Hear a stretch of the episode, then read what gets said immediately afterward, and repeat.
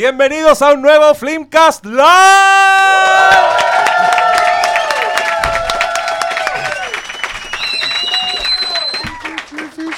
¿Qué me dicen? Si, si esto estuviera siempre, yo estaría más contento haciendo esta web de podcast. ¿Cómo estaría? Digo, no, A, a las 4 ya estaría ahí de nuevo. Oye, estamos. Eh, eras una vez en las lanzas. Así estamos hoy día. Manso. Eh, esperemos que el final también sea feliz. Esta vez Eh, vamos a hablar de la novena película de Quentin Tarantino. ¿Por qué a Tarantino le gusta contar sus películas? Nadie más hace esa wea, como que este loco va así con una cuenta regresiva. Se supone que a las 10 se va a retirar. Así que saboreen estas últimas películas de Tarantino, los que todavía le tengan buena, porque después de esta película creo que se ha registrado un odio bastante parido en muchas partes, que, que ya empezó con Hateful Eight. ¿Te acordáis que Sí. igual en esa época había mucha gente enojada con Hateful Eight? Bueno, creo que ahora hay más gente enojada con... Había una vez en... No puedo decirle había una vez No, que el título una oficial es Érase una Érase. vez. Eh, y, y nos vamos a lanzar con spoilers al tiro, pero quiero saludar a mis queridos contertulios, partiendo por Pablo Quinteros. Doctor Malo, ¿cómo estás? Muy bien. Gracias. No, re- ¿Qué, ¿sabes qué? qué- qué nos cuentas? Venía para acá y me topé con el típico tweet echándole mierda a esta película, po. Que tú ¿De le respondiste. Ah, sí. Entonces, no sé, como que ahí, veo... ahí prendiste, como precalentaste, No. ya querías defenderla y todo, ¿no? No, ya estoy triste. Eh, tú, tú ya eres de la casa, ya pues venía a grabar acá siempre tu otro podcast. Como en la barra. Escúchelo, es. podcast amigo, buena onda de Manolo. Muchas gracias por recibirnos. Un aplauso para el anfitrión.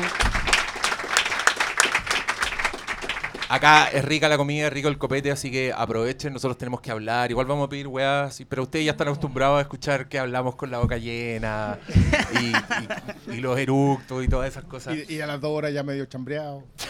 Habla por ti. ¿Cómo estás, querido Sí, fílmico? voy a hablar por mí en esa. ¿Cómo estás, Cristian Briones? Muy bien, muy bien. Un aplauso para el. Cristian Briones. Gracias, gracias. Una estrella. Tiene una columna semanal en CNN donde habla de los estrenos. ¿Qué día sale? Jueves. Los jueves. La- El- ah, el día que se estrenan las películas. Exacto. Por lo Excelente. cual no puedo ir a ver las funciones de prensa esa mañana y me voy a perder la de Rambo. ¿Y las veí o inventáis? No, no, no. Hasta el momento. Di la hasta el verdad. momento no he tenido que inventar. Pero así como van los estrenos, voy a tener que hacerlo porque hay más que no voy a ir a ver ni cagando. Es que se puso ambicioso. Bueno, yo también tengo una columna en Radio Pauta para los que escuchen los viernes a eso de las 3 de la tarde, pero no soy tan exhaustivo como él. A veces no veo ni una película y hablo de alguna weá en Netflix. No, es porque yo estoy empezando nomás. Después se me va a pasar. Que hay que estar empezando si ya estáis terrible consolidado. Y a propósito de consolidado, el Pastor Sala, un aplauso al Pastor Sala. Mu- muchas gracias por la invitación. ah, no, perdón, ese era el de ayer. Oye, cuéntanos, cuéntanos qué tenía ahí, Pastor. Ah, sí, me, que, me tocó quedar al lado de la, de la mantita en el suelo. Eh, como ya se dieron cuenta, nosotros no tenemos auspicio, es bien poco probable que los tengamos.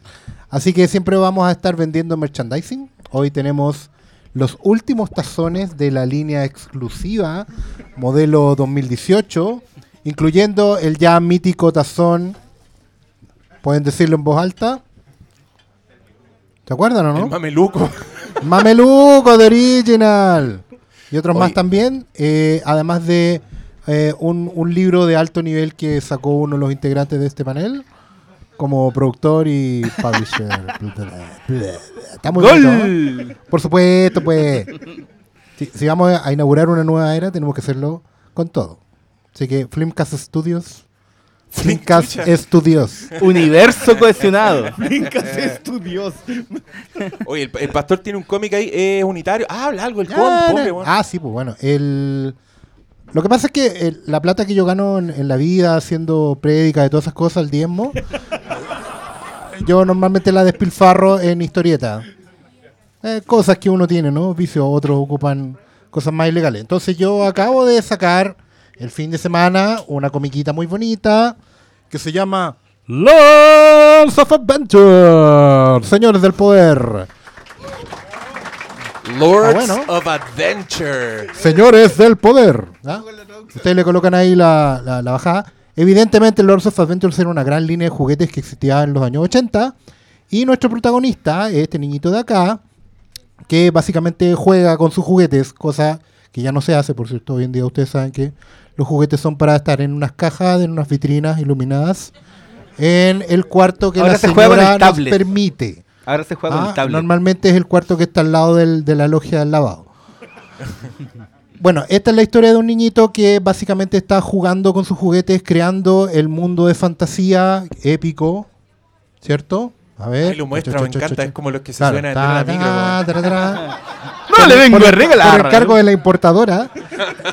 ¿Ya? Y mientras está, digamos, contándose la historia de su mundo épico, él también está contrastando eso con el mundo real, donde no lo está pasando bien. Porque uno de los mantras de este cómic, que es una de las cosas que también hemos dicho harto en el podcast, que he dicho harto en el podcast, es que la nostalgia no siempre nos lleva a lugares felices. Y siempre es bueno estar pendiente de que eh, no todo tiempo pasado fue mejor y tenemos que hacer las paces con eso. Esa es la invitación que tiene este libro. Está disponible en las mejores librerías con buen gusto, por supuesto. Eh, Chazan Comics, Fílmico y Todas las librerías de buen gusto y Chazam Comics. Por supuesto, no, no incluye el... Bueno, si no, me, me hablan ahí por Twitter, ahí podemos ver, hacer pero el mensaje es que todo, todo tiempo pasado nos fue mejor y eso va en contra no solo de nuestro podcast, sino que de esta película, weón. ¿Qué quedamos? Eh, Salas, no, pues, no, de hecho no va en contra, no va en ¿No? contra, no. Ah, ya, ustedes leyeron la Justamente, eh, probablemente. mi, mi, mi gente aquí que trabajó, escritores, dibujantes, todo. pues yo, yo no soy el del autor, yo soy el productor de esta cosa. no. El Stan ¿ya? Lee de la weá. Yo soy el, El Kevin Fitch. No, podría haber dicho Brad Pitt, pero hubiera sido muy- No, No, no eres el Brad Pitt de acá. No, Ahí aparte que no. No, no. Ahí me, me- me habría tirado. ¿Quién, qué, qué otro productor hay vivo? weón? Pero tú serías Sanuk. Claro, No Darryl. Darryl Sano. El planeta de los simios. Ahí cuando empiezan a hablar solo y ahí uno ya no sabe qué, con sus referencias. Y ahí ya viene el otro termina spin-off, ofreciéndoles claro. podcast para que hablen de sus cosas. No, pero está bien. Me alegra mucho que hayas traído tu, tu obra. Eh, yo te aplaudo. Sé lo que cuesta hacer cosas y sacar. Así que Sí. ojalá el público le interese y te compre tu. Sí, sobre todo Tu- que compre. tu el obra. interés no es tan importante como la compra.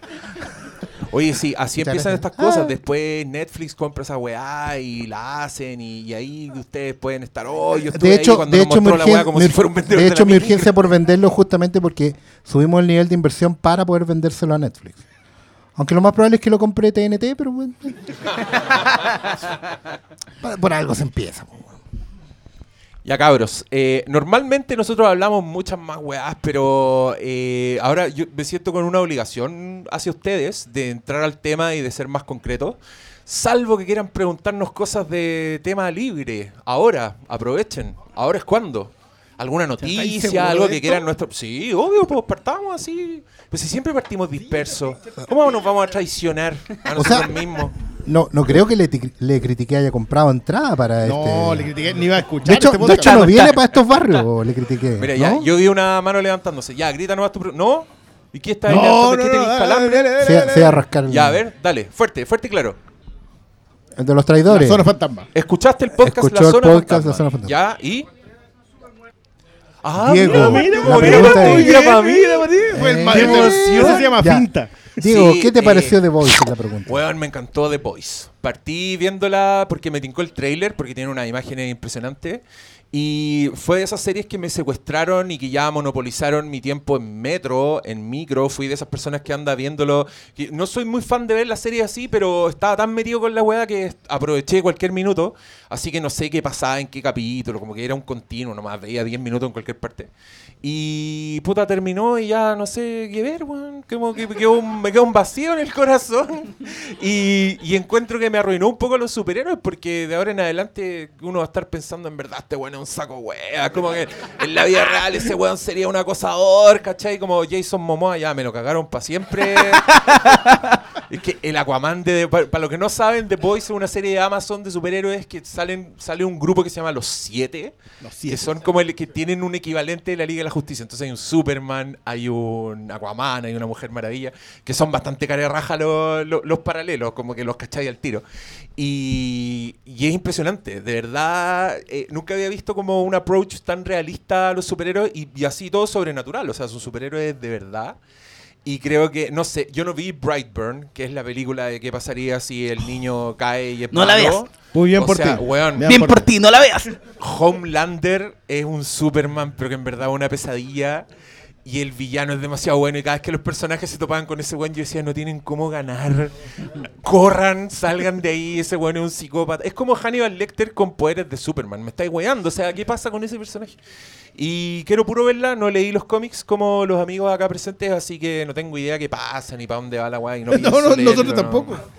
Ah, ¿no? No, después del final de la primera temporada quedamos todos en pelota. No, nada, si no tenéis por Así dónde. que me gustó mucho. Gracias por preguntar. Ya, a ver. Ya. Gerente busca en Google porque espera, cuéntanos. Primera mención a No, no, se sabe, no sabemos, po. No, No. es que se supone Sabemos mira, que la estrenan el 24 y eso es todo. O sea, Esa- esa es la fecha cuenta que es propuesta. 24 al 31. Y la, y la distribuidora es BF, que igual llega a todos los cines, así que no creo que sea un estreno así, piola. No, no, no va al circuito de cinearte. No. Y también sabemos que está la zorra. Sí, eso también lo sabes. Ustedes saben. po. Eso sí. Dale, dale. Yo ¿Qué no pensamos de Doctor. Sueño? Eh, el, el amigo pregunta qué pensamos de Doctor Sueño. Se sabe, se ha dicho, está grabado que es la película que Pastor más espera en este año. Así es. Por lo tanto, no he visto ni un trailer. Y no voy a ver ninguno. ¿Qué ¿Qué hace tal? cuando, cuando te los dan en el cine? ¿Cerráis los ojitos? La, la, la, no, no. No, no, no. la- obviamente cuando los dan eh, ahí en el Cinépolis, que dan como 35 minutos de tráiler. Después te dicen que van a seguir dando más tráiler, ¿cachai? Dicen, qué rico que te quedaste. Ahora sigamos viendo trailers. Eh, ahí los tengo que ver, ¿no? Y Bruce Willis entre medio. Ah, de veras. Pancho Saavedra. Bru- Bruce Willis con el otro señor.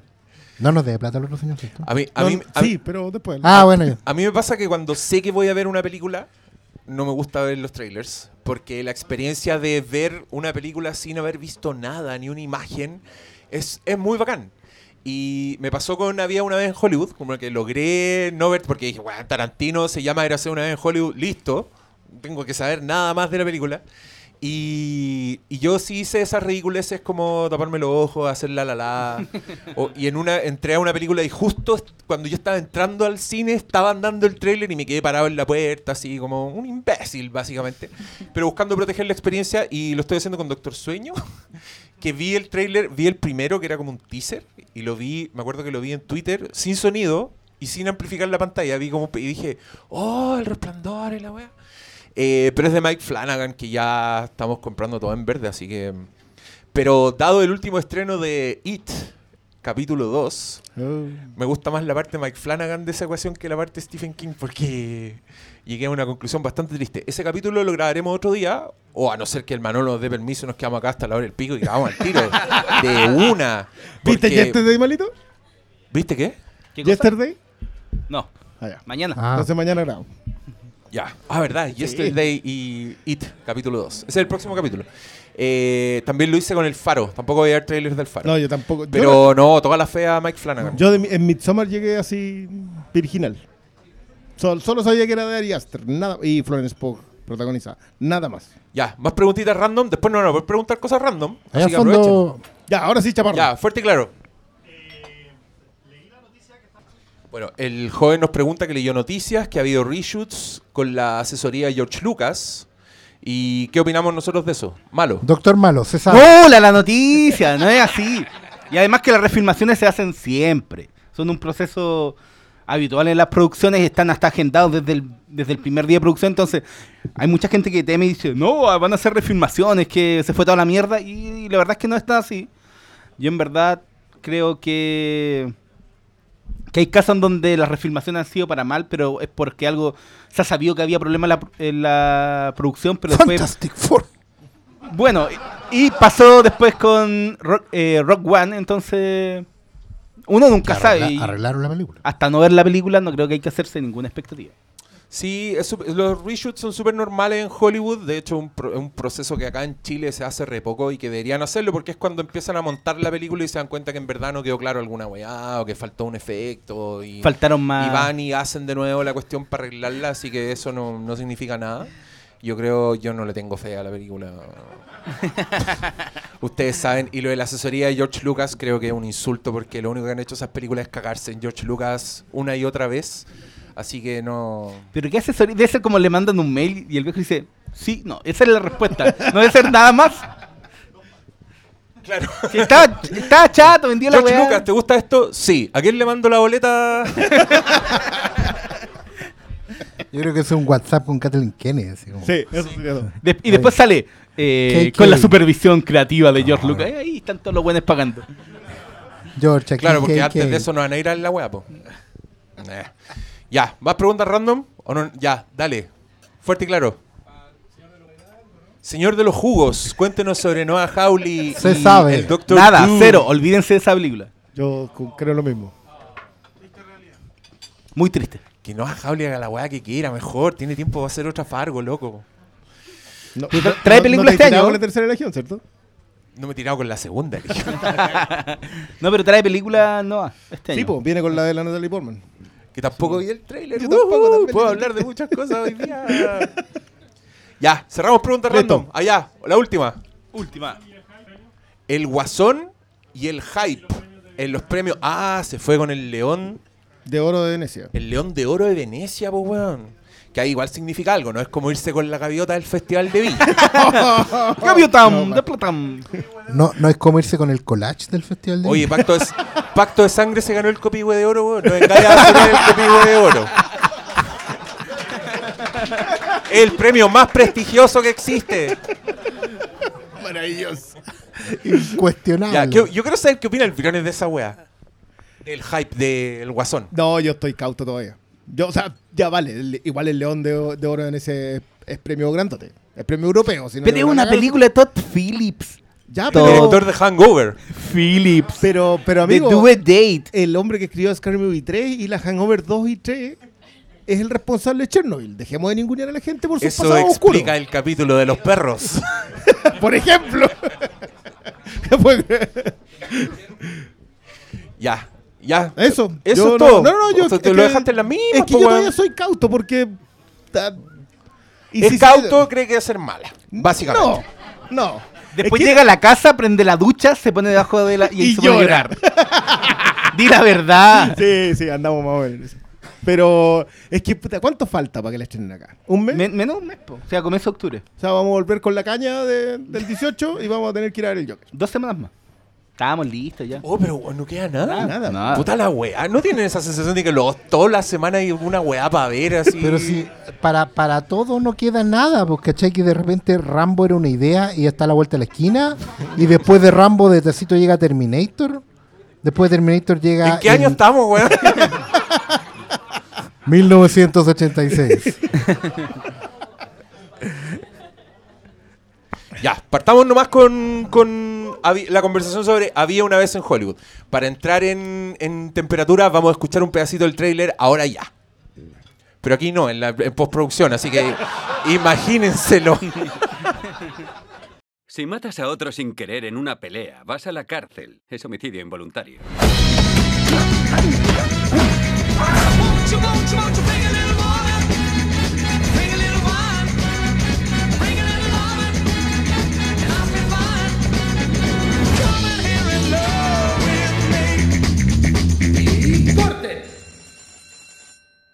Es la mejor interpretación que he visto en toda mi vida. Gracias. El puto Rick Dalton.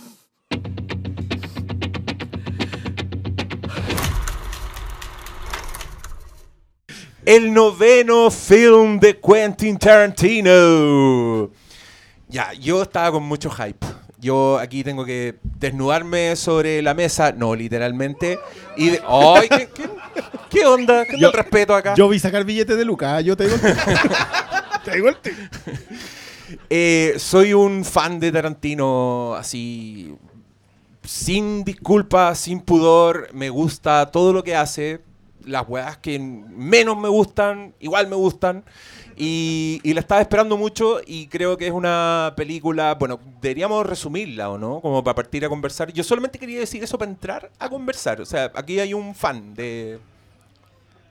Resumir, resumir la película. Resu- El concepto, ¿de qué se trata? ¿De qué Al- se trata, Briones? Eh, Mira que hay eh, gente que dice que no se trata de nada, que es lo que más me gusta. Ya, a pero, pero, pero, pero. pero, pero igual no es una.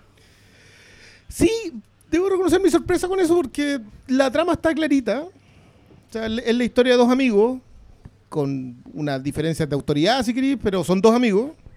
eh, en el moribundo Hollywood de los, eh, de los 60. No sé qué más trama querí. O sea, yo con eso ya estaba comprado, si no, no necesitaba tampoco. Ojo que yo, yo llegué a, a verla sin saber completamente de qué iba. Sabía dónde estaba instalada. Yo no soy eh, un- alguien que sepa mucho del asunto Manson. Sabía que habían matado a Sharon Tate, sabía quién era Sharon Tate, eh, sabía cómo había pasado lo de Manson, pero no tenía le- que era la familia, que eran un grupo de hippies. De eso no tenía idea. Yo no tenía idea que en un rancho, en un rancho, que ya. era de un- no, nada de eso. Entonces todo eso para mí fue historia. Entonces, probablemente, a lo mejor toda la gente que dice que no tiene trama había leído toda la historia de los Manson y el 2019 debe ser el peor año de sus vidas porque las dos representaciones de Manson con el mismo actor fue un ninguneo que te lo encargo. Eh, no sé, pero yo la trama la tuve clara. O sea, desde que empieza hasta que termina sabía, supe de qué se estaba tratando. Ahora, Tarantino hizo un esfuerzo importante de colocarte un personaje que es una niña para explicarte cuál es la diferencia entre trama e historia. Y aún así crees que no tiene trama. Entonces, yo ahí ya uno da un paso atrás y dice, a lo mejor no hay que meterse en ese debate. No sé, fue lo que me pasó a mí. Por lo menos ahí no entré. Bueno, había una vez en Hollywood se trata dos amigos, uno de los cuales es un actor llamado Rick Dalton, interpretado por Leonardo DiCaprio, y su amigo que es un doble de riesgo, interpretado por Brad Pitt, que se llama Cliff, algo, Cliff, un- Cliff Booth, bueno los nombres. Y, y ellos tienen una relación bastante particular donde él es medio consejero, hombre sabio, y el que lo lleva a todas partes porque el otro hueón chocó curado. Como nos explica una entrada de narración a pito de nada, como suele hacer Tarantino, que es Kurt Russell Sí. en este caso. Es lo- en el Inglourious. Bastards es Samuel Jackson, el que entra a hablar de repente. Y en Hateful Eight, ¿quién es? Pero. Es, es el, mismo, ¿verdad? Tarantino, sí. Es Tarantino. Sí, el hueón. Ya, y, yo, es que aparte, entre paréntesis, aparte de decir que soy fan, debo decir que me cae muy mal Tarantino. Me cae mal su persona. Cuando el hueón habla, encuentro que siempre está jalado. Cuando aparece, hace cameo en sus películas, siempre me caga la onda. Es como, ah, ya, pues hueón, porque me saca de las películas. Pero me gustan mucho sus películas.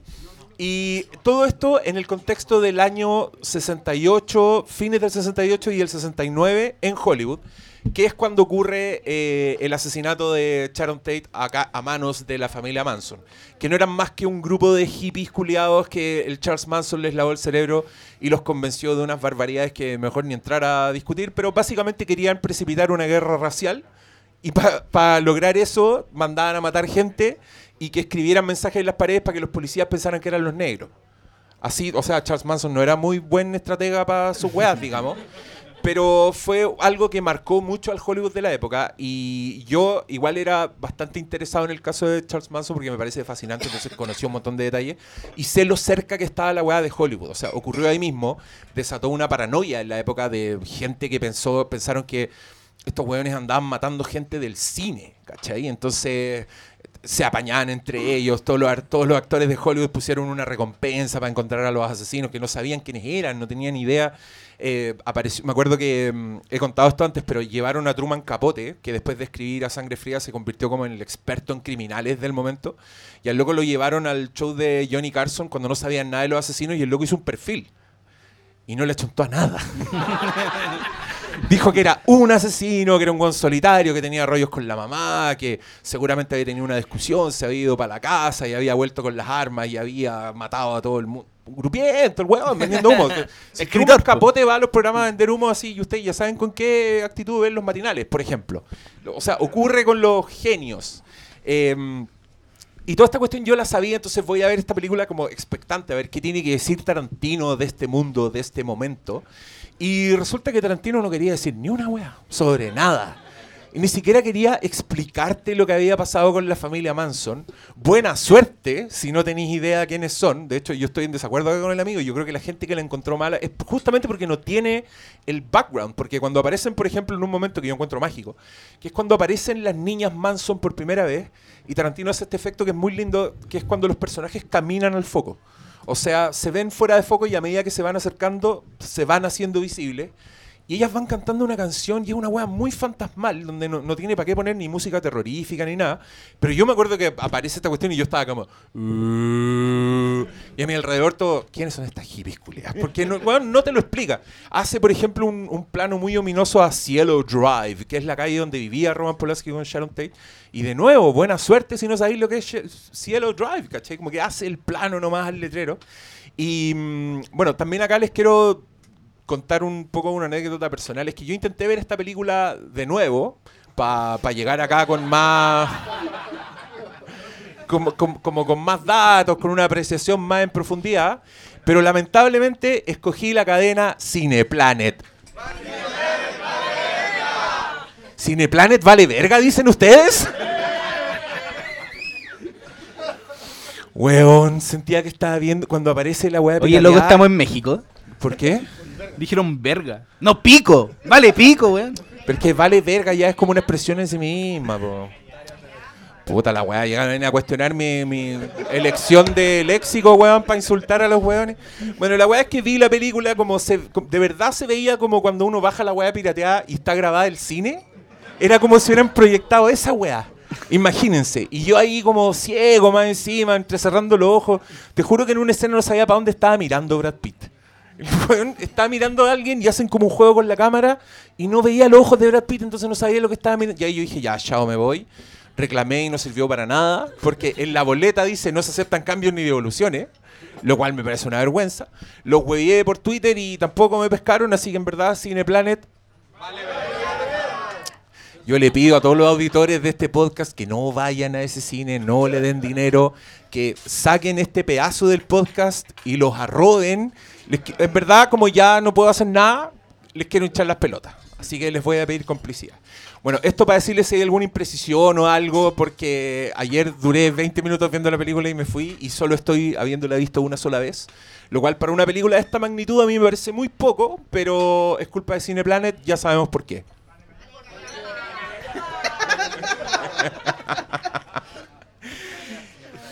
Eh, bueno, y, y con estos personajes que están viviendo sus propios rollos con la obsolescencia, los dos de alguna forma, el Leonardo DiCaprio está el, un, un- productor de Hollywood interpretado por Al Pacino, le dice, loco, tu carrera está, está en el ocaso de tu carrera, necesitas revitalizarla, ándate a Italia a hacer películas, él empieza a lidiar con esto, al mismo tiempo que no deja de ser actor invitado en programas de televisión de la época, que eran muy de cine, en verdad se hacían en cine y estaban dentro de la misma maquinaria de Hollywood. Y Brad Pitt que está lidiando con su propia obsolescencia porque es un doble que nadie le da trabajo, porque el weón aparentemente mató a su esposa. aparentemente mató a su esposa, porque el weón es capaz de trenzarse en una pelea con Bruce Lee y sacarle la chucha. Y le importa raja. Y el loco está como entregado, así, como no le importa nada. Y es uno de los personajes más cool de Tarantino. Yo en verdad quiero ver a ese weón en todas las películas de Tarantino. Como que se lo lleve a todas Sí. partes con su perro, weón. Y ese weón dejaría la los Crazy 88. con- y él, bueno. Y todo esto va en contraste con Margot Robbie, que interpreta a Sharon Tate, la esposa de Roman Polanski, que es el contraste absoluto, que es el futuro, básicamente. Es el angelito que está recién entrando a Hollywood, que tiene las puertas abiertas, que va a llegar demasiado lejos, que está gozando todo con una pureza. O sea, el weón gasta N tiempo en mostrártela a ella viendo su propia película, alucinada, gozando con el poder del cine. Y que los que sabemos cómo va a terminar ese personaje estamos ahí agarrándonos la cabeza, diciendo, weón, Tarantino de verdad nos va a hacer pasar por esta weá. Hasta que llega el momento climático en que la familia Manson va a matar a Sharon Tate y las otras personas que están en esa casa. Y los buenos llegan a la casa de, de Cliff De Rick Dalton. y de Rick Dalton. Y ocurre uno, ah, lo que en mi opinión es uno de los clímax más satisfactorios que existen, porque toda la crueldad de Tarantino sale en ese minuto. Y los buenos básicamente hacen pico a la familia Manson. Y El conservazo, loco.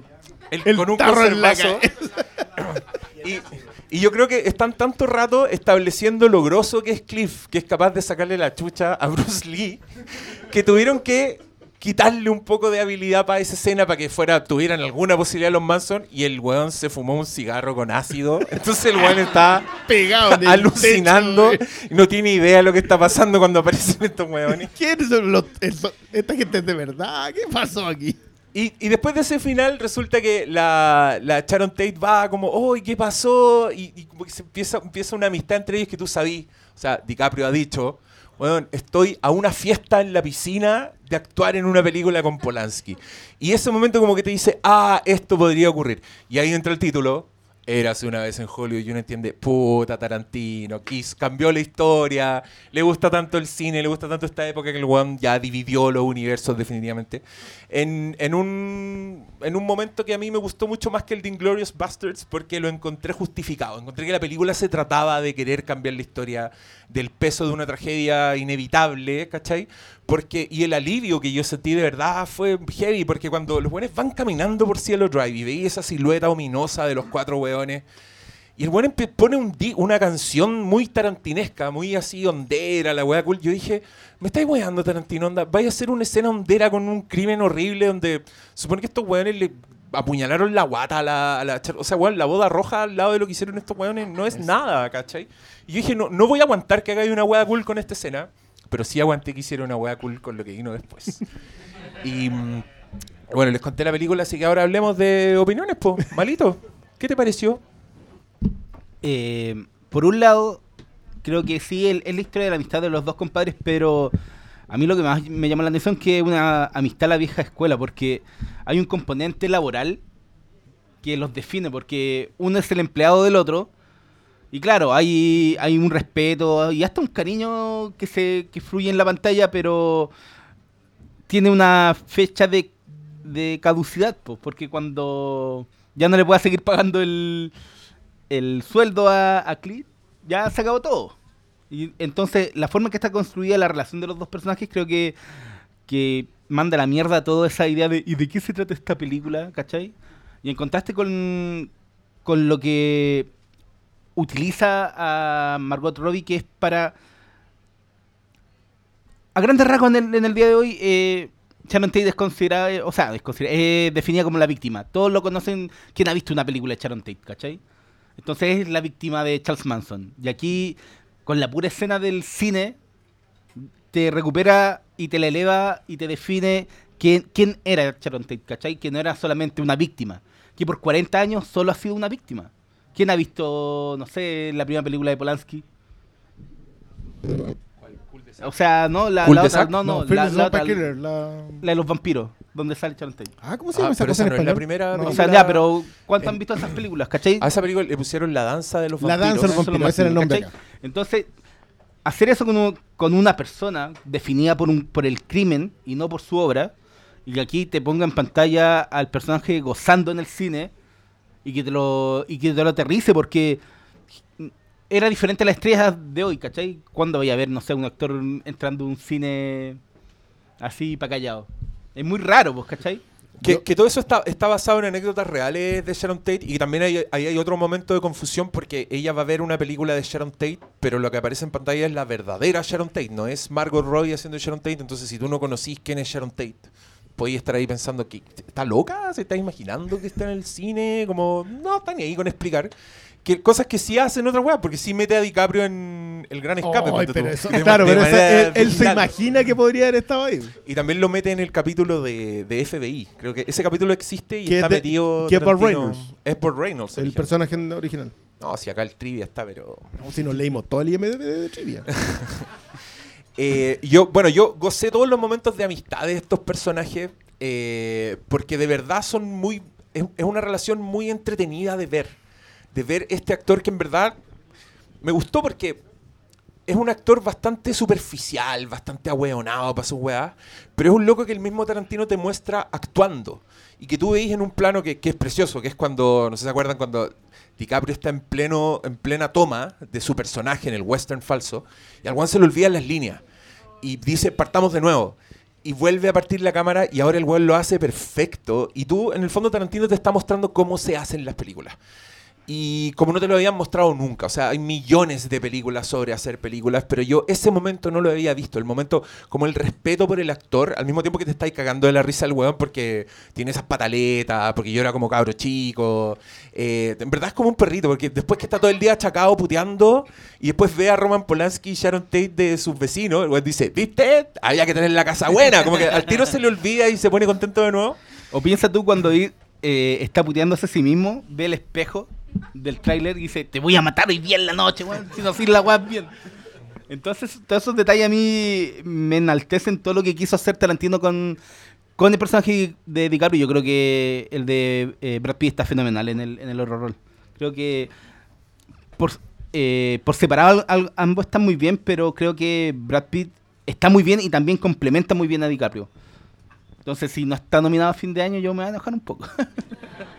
Ah, sí, está, muy bacán porque además es un personaje muy silencioso, que, en verdad es un misterio. Y a mí, a mí me da mucha risa el flashback de la esposa. Porque uno, no te dicen lo que pasó. Y porque no sé si se acuerdan, pero el weón está como tomando cerveza y con una weá de hombre rana en la que entonces tú decís, ¿en qué está este weón? Está o muy drogado, no le importa nada. Y, bueno, la escena de Bruce Lee que yo creo que vamos a tener que abordarla en sí misma. Pero claro, esta relación tiene una dinámica muy divertida, con muchos detalles muy bonitos. Como por ejemplo cuando te están contando ya lo que fueron a hacer Italia y te muestran un pedazo de la película que hizo DiCaprio y muestran un auto saltando un risco y el auto se congela en la mitad y te pone Cliff. Él va manejando. Y, y todo con una puesta en escena de Tarantino que es un goce, que por favor no lo vean en Cineplanet.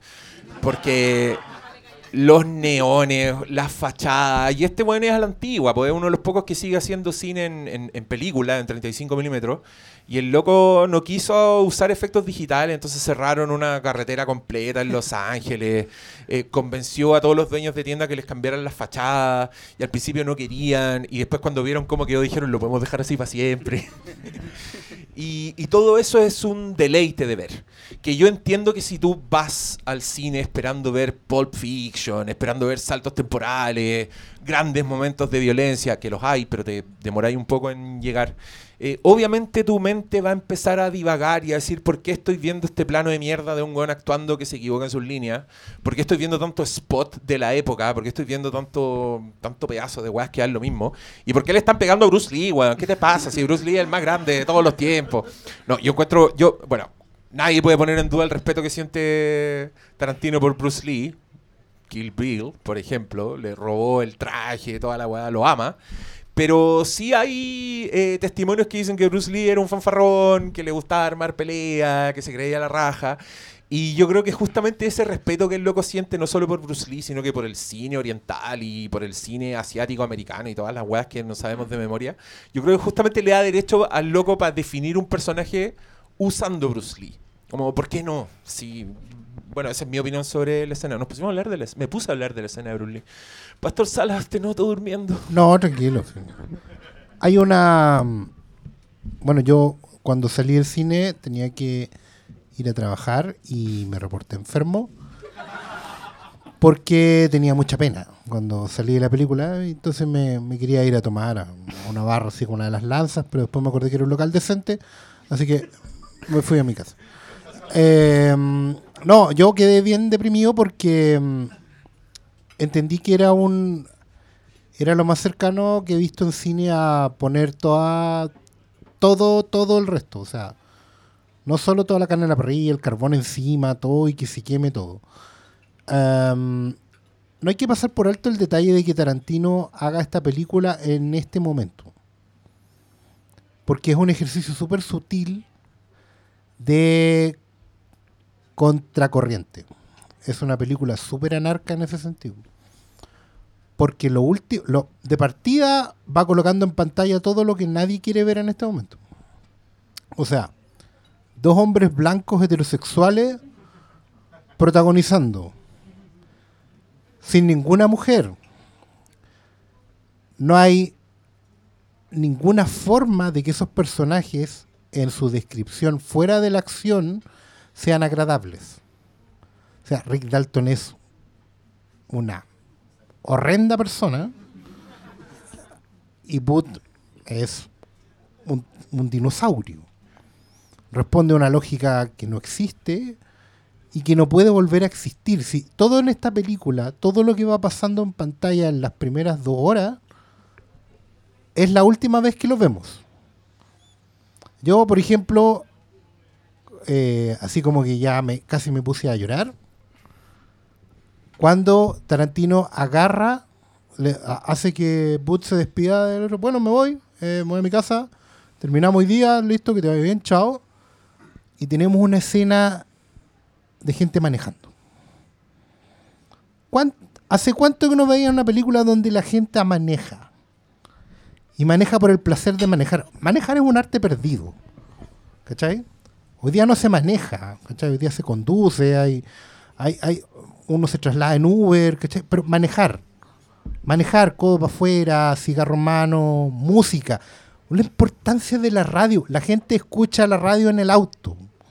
Hoy día no se puede escuchar radio en el auto porque todos hablan. Están, están hablando, hablando, hablando, hablando. Nadie escucha música, no se puede. Las radios ya no tienen tampoco para tocar. eh, ¿Cachai? O sea, hacerse un mixtape, arte perdido, para manejar. Manejar por el placer de manejar, con el descapotable, ¿cachai? Y además, recordarte la ciudad donde estás, porque esa toma es maravillosa.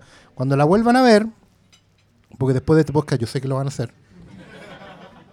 em, fíjense cómo él baja del cielo, Drive. Entre paréntesis, nosotros tenemos una gran ventaja en español con eso. No spoilemos la película al Sí, tiro. sí, sí, sí, sí. Eh, eh, Ellos están en el cielo, Ah. a las puertas del cielo, y él va bajando. Y recorre todo California. Hasta llegar a la última parte, que es el patio trasero de un autocine. O sea, la metáfora completa de lo que es Hollywood. Da la vuelta completa en una pura toma que no te dice nada. Pero te lo está diciendo no te todo. Te, nada. lo está diciendo todo. po. O sea, no habla nada, pero lo explica todo. Esa, eh, eso ya está, era para enmarcar. Lo otro que era para enmarcar, bueno, hablando de película narca, ¿cuántos fuman en esta película? Yo el único otro lugar donde vi que fumaban tanto es Mindhunter, que es otra joya. Qué agradable como prenden un cigarro. Yo no fumo, loco. Yo me ahogo cuando alguien fuma al lado mío. Pero lo que pasa es que hoy en día fumar en pantalla es una declaración de, de, de- de viaje en el tiempo. Te habla de otras lógicas, de otra, otro tipo de gente, ¿cachai? Eh, puede eh, elaborar un montón de teorías al respecto, que antes se fumaba otra cosa, no se fuma lo que se fuma hoy, eh, la cantidad de gente que fumaba era otra, eh, da lo mismo. Pero todas esas cosas están puestas en pantalla por algo, están puestas en pantalla porque nos despedimos. Cada escena es una despedida de algo que justamente ya no se va a volver a ver porque está cancelado, porque está obsoleto, porque es de viejo, ¿cachai? Porque, porque no se ha visto. Si Porque ya no existe es, es inevitable, claro, no existe, pero tampoco nadie lo quiere ver. Yo, yo, quiero decir, yo quiero decir sobre este punto que el mismo Tarantino dijo que esta película era su Roma de Cuarón. Y esa weá Eh, tiene, demasiado tiene toda la razón. Sí. Tiene toda la razón porque también es súper válido que, que una, una generación de, de cineastas, o un cineasta en particular, se despida de lo que fueron sus influencias, ¿cachai? De lo que lo crió, de lo que, lo- de lo que él amó. Y lo bueno de este, de este ejercicio de Tarantino es que no lo hace de manera fácil. O sea, la nostalgia no nos lleva a lugares felices. Él no está ensalzando a ninguno de estos personajes. Estos personajes tienen todas sus miserias en pantalla. Todo el proceso de, de- de Rick Dalton de convertirse en un actor, con todas esas porquerías de, de pequeños momentos que va acumulando hasta cuando la niñita le dice, ah, bueno, ahí está todo, porque ahí tienes la miseria de un hombre que no lo merece, que no está hecho para eso, pero entregó el resto. Entregó todo lo que podía dar. Y se construye en ese puro momento. Y eso, y eso es triste, tristísimo, pero a la vez hermoso. ¿Cachai? Porque nunca más ese loco va a volver a dar esa cuota. Se acabó. ¿Cachai? Es el último resto. Yo voy a retroceder a la escena de la de Sharon Tate en el cine. Porque de verdad creo que es. Para mí, yo, yo entiendo que a la gente no puede no gustarle el, Day in the Life, este género de. de filmarte a la gente pasando un día nomás, como si nada. Eh, Pero te cuenta tanto Tarantino en ese paseo, te cuenta que Sharon Tate era culta porque fue a. andaba buscando una primera edición porque lo quería regalar, etcétera. Pero más que eso, esa entrada al cine, ese mm, goce que tiene ella cuando ve a, su- a la gente alrededor reírse de una escena que ella hizo. Y Oscar lo dice muy bien. ¿Cuándo vas a ver hoy día a una estrella hacer eso? No lo vas a ver entrar al cine. De hecho, están pauteados para que eso les pase. Claro, hacer una presentación antes. Ellos están "Hola, se- estamos est- aquí en mi película. Están seteados por los Porque hay otros departamentos. Pero yo sentí eso demasiado. Fue un, fue un golpe súper duro. Yo dije, esto es. Tarantino está diciendo que la última vez que Hollywood disfrutó, gozó y se sintió recompensada por el trabajo que hacía de entretenerte fue en esa década. Fue en ese momento y está representado en esa mujer que, independiente del final de esta película, tú sabes que ahí terminó. Tarantino lo que hace con esta película es mostrarte cuándo se termina un Hollywood específico. Un Hollywood que, que podía hacer televisión en los mismos sets en que hacía cine, en que todavía hacía western en la tele, en donde todavía exportaba gente a Italia y España a hacer western. Todavía era eso un, lugar completamente distinto y que se muere. Yo me gusta mucho la definición de dinosaurio porque creo que se aplica también a Tarantino. Tarantino es un dinosaurio hoy día, rindiéndole homenaje a los géneros a los que él le gustaban, pero construyéndote una historia que te está contando la caída de. O sea, se, se acabó Hollywood ahí. No es coincidencia que ese año fuera fueran dos películas que marcarían también el final de Hollywood, que es la Bonnie and Clyde y la pandilla salvaje.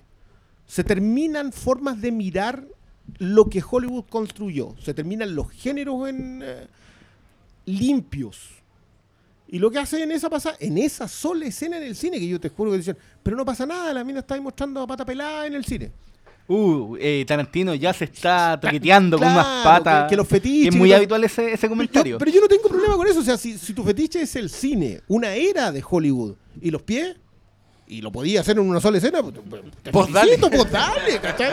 No, no, no tengo problema si es que tienes la capacidad de armar esa escena y que signifique algo. ¿Por qué le estamos perdiendo tanto el gusto a que las escenas tengan una segunda lectura? ¿Qué, qué? No, yo de verdad, y sobre todo siendo que consumimos Tarantino, po.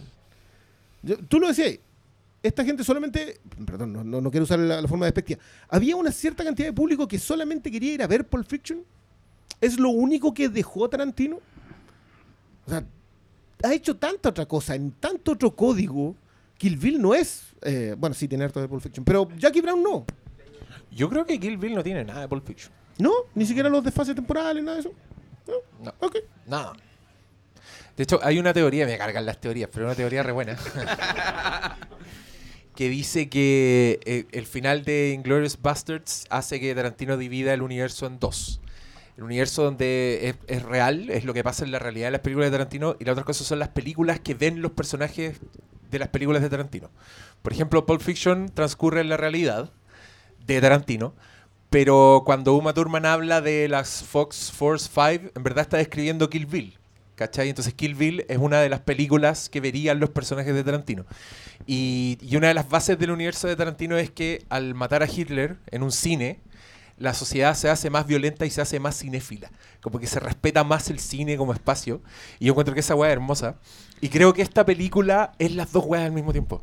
Es como ese universo paralelo de Tarantino donde ocurre lo que ocurre con la familia Manson.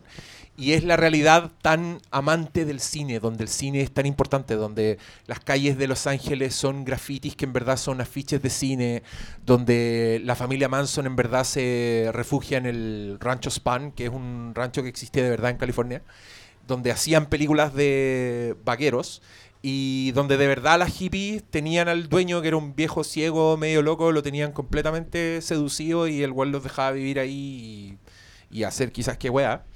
Y, que, y esa también es otra escena donde yo estaba completamente así crispado viendo al dueño del rancho Span y donde no se, bueno, no se molesta en explicarlo, pero en absoluto. Yo siento que este buen hizo la película para para los californianos, para los buenos que están ahí, para los que saben tanto como él.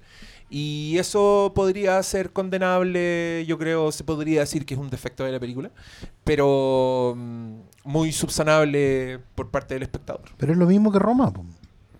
Roma, ¿para quién está hecha? Pero yo creo que. Roma igual se regocija más en el mundo propiamente tal sin tener que recorrer, re- eh, recurrir a un contexto para entender qué está pasando en la escena. ¿Cachai? O sea, yo no sé nada del México de esa época, no entendí qué estaban haciendo los señores que No. hacían esas coreografías culeadas con Pero, los milicos. pero hay una valoración pero, que... pero igual lo, lo absorbía, ¿cachai? Y entendía por- Claro, qué pero, pero hay una valoración que como que desde el culto, desde la, de- del continente de la chala, se ve súper distinto a como se vería al resto del mundo. Sí, po, o sea, si escucharon el claro. capítulo de Roma, todos nosotros viajamos en el tiempo viendo esa O sea, es inevitable. México es muy parecido a Yo Chile. te digo, yo, yo todavía estoy marcado porque yo la vez que estuve allá en, en, en Guadalajara, yo lo primero que sentía era que estaba en la Florida con esteroides. Y era, y era una cuestión tan de la tierra, tan, tan así como, pero si esto es igual, son, son iguales, bueno, es lo mismo. Era como, ¿y por qué? ¿Qué, qué pasó acá? Bueno, y el tema de la ranchera en el sur. Yo le conté al taxista esa historia. A un taxista le conté, onda, usted sabe que en el sur de Chile, la ranchera, y no lo podía creer, no entendía qué, qué razón había, qué suerte de virus extraño llevó a alguien y lo inoculó en, en una tierra así tan, tan rara y, y no se podía explicar, pero se entendía. Hay una cosa como de mestizaje, cemento mal cuajado, árboles secos mal plantados, no sé, una cuestión tan... tacos idiotas en las calles, weón, era como tan... No, Y no- papas fritas. No, la, no les pasa que como que es lo mismo, la misma incomprensión y quizás los mismos ripios que tiene la, la comparación con la forma del agua, que también homenajea un tiempo, que también recoge un género B eh, y lo y lo recoge como lenguaje y lo hace avanzar y, y te muestra te muestra una fábula contada en homenaje a un tipo de cine eh, quedándose en valorar ese tipo de cine. Y también, puta, es culeando a Nemo. No, no, no, no, no hay otra lectura posterior, como que hay una negación constante a tratar de avanzar. ¿Será. ¿Será que hay una gran parte hoy día de las audiencias que están no solo condicionadas a las películas dobladas al español, sino que como que no, no pueden procesar más allá de... Como que sin- Se quedan para todo necesitan no. un subtítulo. Se quedan en el texto y no, no son capaces Claro. de leer el subtexto de... Claro. Pero es porque eh, también no, no están entrenados para ello, no hay forma, no hay educación de audiencia. Yo igual no quiero ser tan, tan, tan, tan peyorativo. Tan, tan, tan, tan. Está fallando, está Eh, fallando porque, miserablemente. No, eh, pero la mira- verdad, en este podcast somos bien buenos para dar el palo, pero, pero también quiero buscar como la razón de, ¿cachai? O sea, o sea, yo creo que va de la mano de que se está viendo siempre la misma película.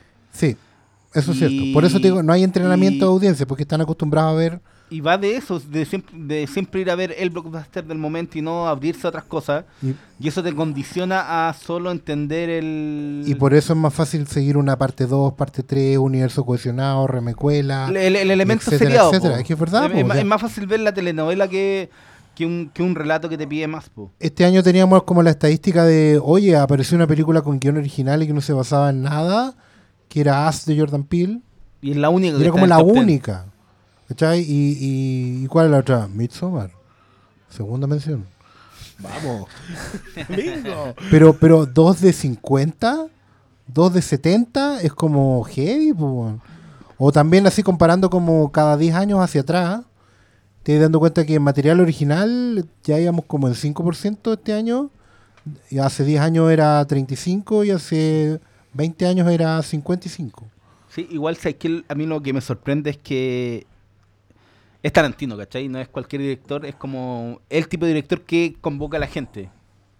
Que, uno, Sí, que ya es una marca sí. y, y te lleva gente al, al cine. Todavía, sí. Y, y lo que me llama la atención es que esta película es, es como congrega.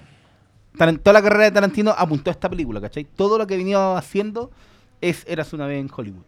Mira. Y Te tiraste. el, el, el, el, el hecho de eso me sorprende ya. Puede que hayáis ido a verla porque estaba DiCaprio y Brad Pitt y los cacháis, pero. Pero la temática es tan tan Y, tarantinesca. y, y Margot Robbie, no, y- Sí, pues. no lo ignoremos. Pero, ¿cachai? Entonces, igual, ¿qué tipo de gente compra entrada para, para ver esta película? Entonces ir con muy...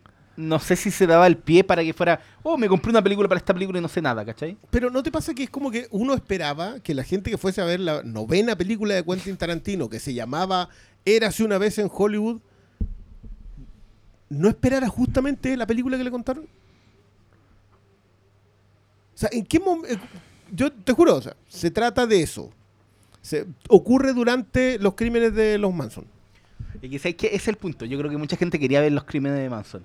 Hay mucho, hay mucho alegato que decía que salieron defraudados porque esta película no abordaba eh, lo que pasaba ahí. Entonces, si querían un biopic, ¿cachai? Pero lo aborda de la dónde? forma más triste que hay. Porque te dice que no ocurre. o sea, esa, toma, una vez. esa toma final es decirte, puta, no pasó así. po. Es un cuento, sí es el, Lo- el lo- punto al final. Y, y tú te vas con la sensación de, claro, no pasó así. Y ahí se acabó todo, ¿cachai? Ahí se murió. No solo Sharon Tate, se murió. Porque esa es la gracia. Con eso te cimentan el, te- el personaje. Se murió una época completa aquí. Porque Rick Dalton tampoco existe después. Porque su carrera no iba a terminar con Polanski. Sino No, que se po. iba a ir a, qué sé yo, Minnesota, a vender autos. Y eso era O A la, todo. a la Comic Con chilena. Tírenlo como talla. O, o iba a aparecer eh, fallecido. O lo iba a en- llamar Sergio en Leone Un y va- departamento. Solo así días Claro. después. Sí, sí. lo- ahí lo más probable es que terminara así, o de delincuente Rick Dalton. Claro. O sea, no, perdón, el Cliff. o- Cliff Booth terminara. Sí, porque más encima faltaban 20 años para los Simpsons todavía, o sea, no podía hacer cameo. Nada. Nomás. No, si en los 70 no había sobrevivido eh, para los cinéfilos, es decir, para los directores que se pusieron a hacer películas con gente añeja, se acabó. po. O sea, Se- claro, muchas eh, carreras se claro. terminaron ahí. El, el nuevo Hollywood no hubiera eh, no hubiera tomado a Rick Dalton, ¿cachai? Claro, pero, pero más encima también- que el, el nuevo Hollywood, ¿cuánto dura? ¿Siete años? Siete años, sí. Siete años. Si son, es del 68 Del- al 75 y se. Al, al 77.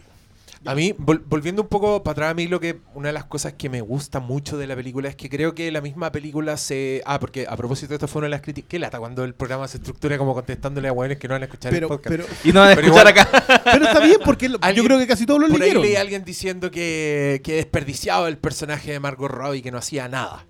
Y yo creo que eso es, es una mala lectura de la película porque creo que la película se esfuerza en mostrarte que en verdad Sharon Tate es un símbolo. No es un personaje, ¿cachai? Loca no habla. Y, y- y Sharon Tate en verdad no era una figura así tan bacán. Si tenía como tres películas, no era tan famosa, iba a ser famosa. ¿cachai? Era, er- estaba el potencial ahí. Por eso también esa escena tan bonita cuando Steve McQueen, interpretado por Damien Lewis, Bueno, que se yo- mandó, no, perdón, que se perdón, mandó yo- un Kramer el weón porque era igual. Casi me morí en esa cuestión. Yo así como. Que, que Steve McQueen mire tan embelesado a Margot Robbie diciendo, puta, nunca tuve una oportunidad. Y después que el loco pierda tanto el tiempo mostrándotela caminando por la calle, comprándose, weá, eh, bailando. ¿Qué, qué Sí. más? eh, y, y ya que esté tan embarazado, o sea, ¿qué más, qué más símbolo, cachai? Es que que Eh, una, una cosa que lo que estáis contando, siempre dice como que se critica a Tarantino por lo que ha dicho, porque, oh, defendió a Polanski, ¿cachai? Y aquí igual le mete un comentario en donde dice, él sabe que ese pequeño polaco bastardo va a cometer un error. Entonces, uno, Uno sabe que eventualmente va a haber un error y, y te lo deja ahí. Entonces, no tienen para qué eh, criticártelo directa, pero déjala, te deja ahí Es pasado. po. esa es una tesis súper que cruza todo Érase una vez en Hollywood. O sea, yo amo a estos tipos, pero estos tipos tienen, no grises, tienen así... de la- de- Petróleo. claro, o sea, una cuestión no... No, no estoy aquí para ensalzar gente ensalzable. Estoy aquí para contar una historia con personajes que son súper falibles. Pero era mi gente. ¿Cachai? Era mi gente y merece que se cuente su historia. Creo que lo de Booth es lo que mejor lo resume porque Totalmente. te- en la- esa escena en el bote Y la escena en el auto, donde, donde, donde el guante se manda una frase que es para pa tatuársela en la frente. así como, digo, ¿No llores frente a los mexicanos? No, no, no. además, además. esa es una joya No, pues la que le dice cuando está, cuando está la, la, la hippie en el regazo y él Pussy. dice, básicamente, la cárcel me ha perseguido toda la vida y no voy a dejar que me pille por alguien como tú. ¿Cachai? O sea, habla de la horrenda persona que es. Pero, pero es él, él, él que necesitaba que se contara su historia también. ¿Cachai? Porque eh, independiente de todo lo que haya hecho, había algo noble en ese tipo.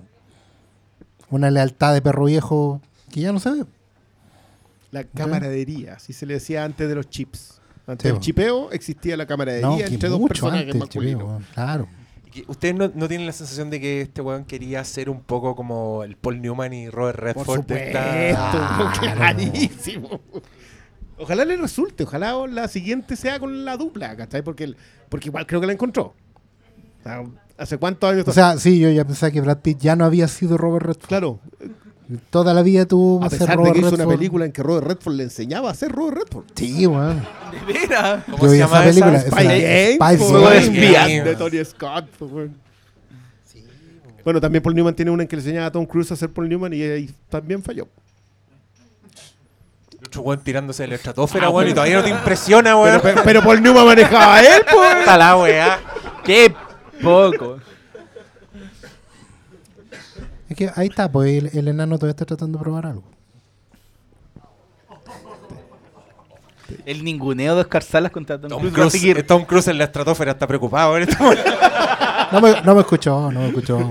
No se escucha no se nada. escucha nada, pues, weón. Yo voy a volver sobre que el. sobre el. Me, me- me encanta esta conversación porque en realidad estamos todos de acuerdo en que estamos aquí parando, haciendo la línea en la arena contra la gente que la ha ninguneado la película sin. sin haber profundizado. Yo de verdad que. No es que no crea que no la entiendan, yo no me pondría jamás en ese, en ese pedestal, pero sí creo que, que hay poco esfuerzo. Es que No, pero es que- que yo creo que sí hay weas que no podía entender. Yo en verdad creo que esta película no te da ningún contexto que podéis necesitar para entender la historia.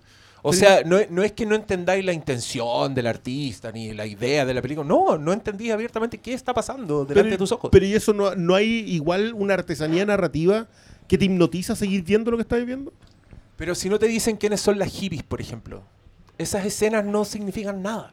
Si no sabéis que son la familia Claro. Manson. O sea, de hecho, la secuencia en donde va Cliff al rancho, que es más tensa. O sea, tú, tú pensáis que Cliff no sale de ahí.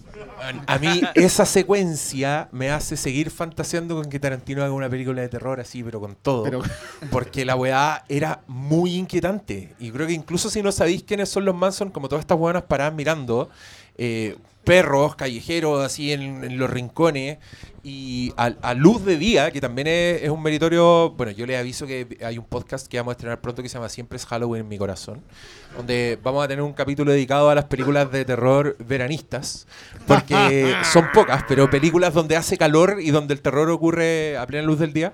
Tarantino con esta secuencia calzaría perfecto para hacer eso porque igual logra inquietud, logra atmósfera, logra un montón de weas. Y al mismo tiempo que te está diciendo, te está desmitificando a la familia Manson pal pico. A mí esa wea me encanta porque te los muestra como unos imbéciles, como unos ignorantes, como unos weones que andan buscando en la basura, ¿cachai? Cuando toda la cultura popular nos ha dicho casi que son una secta de weones fantasmales y temerosos. Y así todo lograr la inquietud, no, yo se lo aplaudo mucho, pero perdón. Es que sé que yo creo que Tarantino eh, pone las explicaciones donde él quiere hacerlo nomás. Por ejemplo, te, te queda muy claro con la película cuál es el contexto de ser un actor de, de series de televisión con uno de cine, po, que es todo es todo lo que aqueja al personaje de DiCaprio. po. Si el buen estaba de era ¿cuál es el término que utilizan para el heavy? El, no, el heavy. Cuando dicen Ah, que era el villano, el- el, el- el villano, de turno, invitado, es el heavy. ¿cachai? Entonces, todo ese peso de que no es ahora, po, ahora es- hasta no sé, po, Nicole Kidman está en series de tel- televisión, en ese tiempo estaba la No, pero. pero en eh, ese tiempo la televisión era el, el subproducto del subproducto del Yo, no, yo creo que la televisión igual era bastante importante. De hecho, el punto que hace el personaje de Al Pacino es decirle, el problema es que tú estás perdiendo en las peleas. Eso es lo malo. Ese es como el, ese es el canto del cisne de las carreras. Es que tú seas el malo, tú tenés que ganar. Tú tenés que, porque es una estrategia de las cadenas como para tirarte al suelo. Pero por lo, yo creo que la misma película te, te demuestra que en verdad igual era un mundo súper glamoroso, donde los buenos eran estrellas, donde hacían comerciales de Red Lo que Apple pasa es que, lo que, pasa es que ¿Cómo mató el mito ahí? que es la marca, que es la marca de Tarantino. Me encanta que use marcas falsas. Pero igual él quería estar en el cine, po. Dejó la serie más exitosa al momento para estar en el cine, po. Lo que Siempre pasa es el que, escalón es- más es abajo. que te habla, te habla de, de la moral que había en ese momento en que era de, de buenos contra malos nomás. po. Y, y de y una competencia súper simple. O sea, eh, no, tú no te podías ir poner a interpretar un villano con matices, porque era un tiempo en que el entretenimiento era totalmente formulero. Y claro, y, y en esa lógica, El heavy de Dalton va de salida, po, o sea, no, no, no, no hay vuelta. De hecho, el, el tema con, lo, con, lo, con, con el espagueti en general, porque no solo se hizo western, sino también se hizo eh, películas de, de gladiadores. Los Italian Rip-Off. Claro, Así todas las, llama cosas, las todo- películas de espías, ¿cachai? Eran una, suerte una de, joya toda. de, en teoría, un salvavidas para volver a- arriba, pero la lógica era arriba abajo nomás. No es como ahora que tú, tú tenís, bueno, en la medida que también los actores se involucran, los proyectos son mucho más, eh, tienen otra vuelta. Llevamos 100 años de industria de entretenimiento también, como no haber evolucionado en algo. ¿cachai? Pero inevitablemente lo que pasó al final de los 60 es que se acabó esta época por el crimen, evidentemente, pero también porque un poco la industria del entretenimiento americana completa, Estados Unidos completo, perdió la inocencia de una forma u otra. Eh, lo, que, lo que pasó con la familia Manson, al fin y al cabo, eh, es el reflejo de- de una suerte de despertar de toda una generación de, de un país que había ganado una guerra sin moverse de su escritorio, por así decirlo, que creyó tener completamente controlado todo y de repente ve que en el patio trasero le empiezan a no a aparecer eh, Se acaba la era de las flores. maleza, exactamente, o sea, no es maleza, te aparecen muertos derechamente. Eh, está lo de Manson, está lo de Watergate, está un montón de otros factores. Y, y, esta, y toda esta generación de cineastas se hace cargo de eso, la que viene del nuevo Hollywood, y empieza a hacer las películas que tenían que hacer. Si también era inevitable que toda esa época muriera. ¿cachai? Eh, Pero la, ta- conex- pero la conexión, perdona, la conexión Sí. está. Yo, yo, Sí. A mí me gusta mucho que te muestre cómo se hacía televisión en ese tiempo, porque los guerrilleros, los grandes guerrilleros del cine norteamericano de los 60 y 70 empiezan ahí. O sea, Claro. Peckinpah, Don Siegel, que hay gente que definió el cine a posterior, Sidney Lumet, estaban haciendo Estaban tele haciendo en tele. esos años. Entonces, ¿por qué estaban haciendo tele? Porque la tele en ese tiempo se hacía a ese Era el nivel, semillero. en sets de, de cine, eh, con actores que estaban a medio camino entre que pudieron ser estrellas. Y, si- y sin no. olvidar que de repente la tele te permitía tocar temas, muy por encima, pero te permitía tocar temas que, el, que las grandes películas no. por lo inmediato. Claro, a tanto en series de ciencia ficción o de, o de teatro de ciencia ficción, como en algunas de estas de series justamente del tipo FBI, donde de repente tratáis temas que eran crímenes crueles, sórdidos, ¿cachai? Que normalmente no podíais tocar en, el cine tan abiertamente hasta que llegaron los 70. O sea, esta gente, como bien dice el, eh, tío fílmico, estaba haciendo el semillero, no solo estaba aprendiendo la técnica, también estaba aprendiendo a mirar debajo del agua. Es eh, algo bueno, es que también el nuevo Hollywood está basado en eso. El nuevo Hollywood está basado en una mirada eh, íntima a sí mismo. Primero revisa sus propios géneros, Sí. eh, pero también revisa el Estados Unidos en el que estaba ocurriendo. No es que antes no pasara. O sea, No. Wyler se manda los mejores años del, del resto de nuestras vidas. El 46. Claro, pues donde cierra, donde empieza a cerrar con su propia generación Eh, previa, Exacto. la, O sea, la- la- los años locos, los años 20, la prosperidad de antes de la guerra. Entonces, ¿te acuerdas? Esa, esa generación completa, vean ese documental de los, de los Fight and Back, los directores que fueron a la guerra volvieron. como cambiaron Ellos todo. evidentemente volvieron así cual Tarantino hoy día, o sea, con el corazón roto, pero tenían que contar esas historias también y tenían que volver a darle forma a un nuevo cine. Es impresionante esa, ese, ese- esa bisagra también.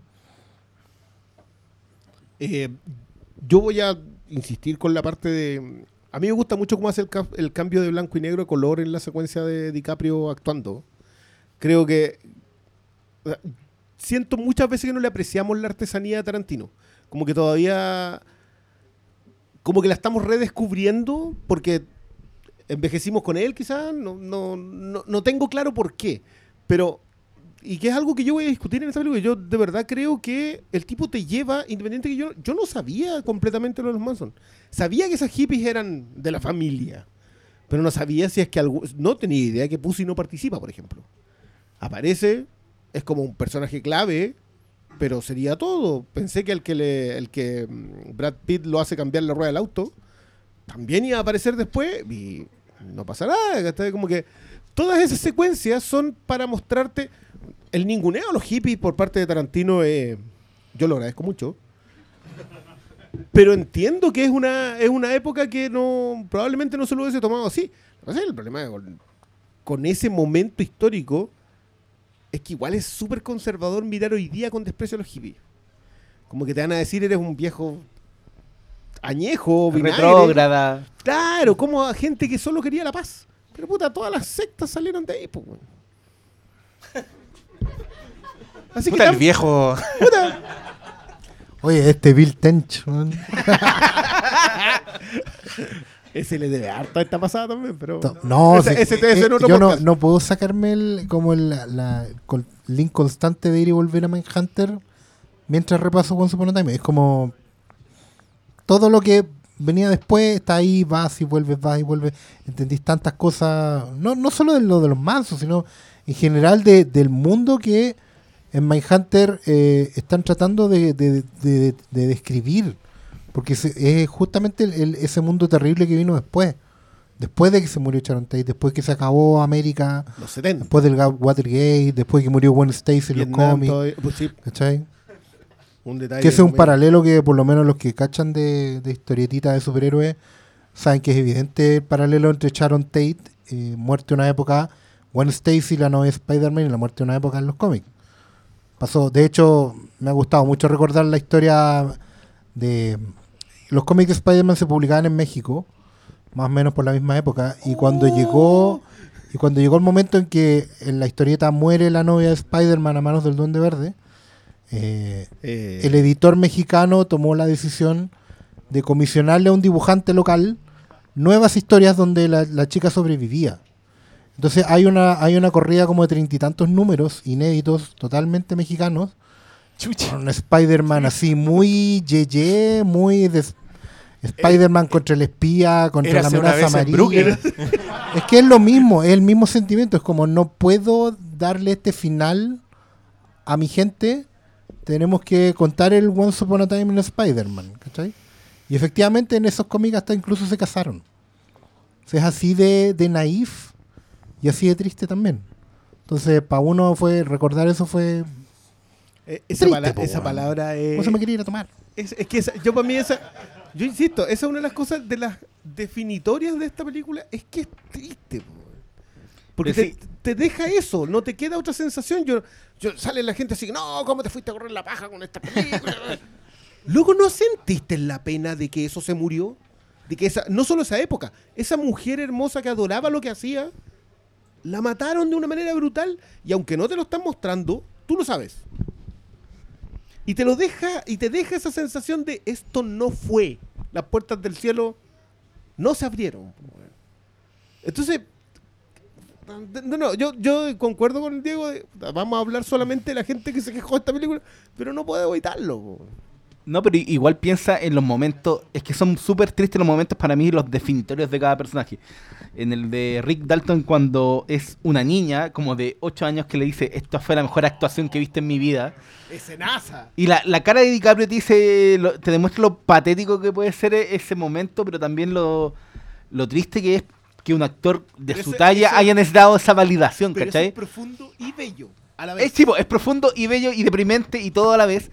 Después tenía la escena de de Brad Pitt con Bruce Lee. Que dentro de todo termina. Pi- piquemos aquí, piquemos aquí, piquemos. ¿Cachai? Y no, sucede toda la escena y el, el último momento es como una risa de Brad Pitt como aceptando que sí, la había cagado. Pero que él, él era un viejo, weón, que nunca iba a, eh, a creer que Cassius Clay, Muhammad Ali, iba a perder una pelea con, Bru- eh, con Bruce Lee, ¿cachai? Y Y ahí el weón dice bailarín. Sí, po, lo, lo, lo basurea. lo basurea y, y cachai que él pone su carrera para defender su, su creencia. Que vos no le vayas a ganar. Si, si yo te puedo bajar, tú no le ganás a Cassius Clay, ¿cachai? Yo En debo, una época en donde No, era... no, más encima era Cassius Clay todavía. Sí. O sea, era cuando, cuando estaba, pero en el primer pináculo de su historia. ¿Qué sentiste? En Mira, esa yo, escena, yo, Briones? yo quiero acostarme una sola cosa. Yo, para mí, la mejor escena que le había visto hacer eh, son dos memorables de Brad Pitt con algo con Tarantino, digamos. Una es cuando entran los últimos mafiosos en True Romance y tú lo veis volado levantando la cabeza. que es maravillosa. Si no han visto True Romance, no puedo recomendársela más. Pero no la dirigió Tarantino. No la dirige Tarantino, pero está escrito por él. Y la otra es el Arrivederci en Inglourious Basterds. Arrivederci. Porque era John Wayne tratando de hablar italiano. güey. Es impresionante. Buongiorno. Es imposible. Es la mejor escena de Inglourious Basterds. probablemente. Pero esa, y acá cuando pasa la escena de Bruce Lee y lo vuelves a ver en el techo con las herramientas puestas, y mira nomás y dice, puta que la cagué. güey". No, es como. Tienen razón en no darme la wea. cagué. Sí, está ok. Ah, pero no importa, nomás voy a arreglar la antena, ¿cachai? Ese, esa- ese momento yo dije, listo. Como- Yo, esto lo decía, se nota que Brad Pitt está feliz actuando un personaje escrito por Tarantino. Y se nota tanto que tú decís, este personaje está, no sé si lo, lo escribió para él, pero no me importa tampoco. El tipo llega, llega, Cliff Booth es Brad Pitt. Y con eso ya está listo. Se supone que eran primera opción, los dos. Dicen, eh, se supone que este weón escribió cinco años de esta película y al principio quería hacer una novela. Este iba a ser su es. primera novela y después dijo, ah, qué novela. weón". ¡Vamos, vamos! Mejor ver a Bruce Lee haciendo cagar una puerta a un auto. Oye, Manzati. Oye, a todo esto, esa escena es, eh, es tan Tarantino ir con la cámara por un lado, volver, llevarlo allá, los diálogos de nuevo. El diálogo así, pero incisivo de, oye, si cualquier weón que mate a alguien se va preso.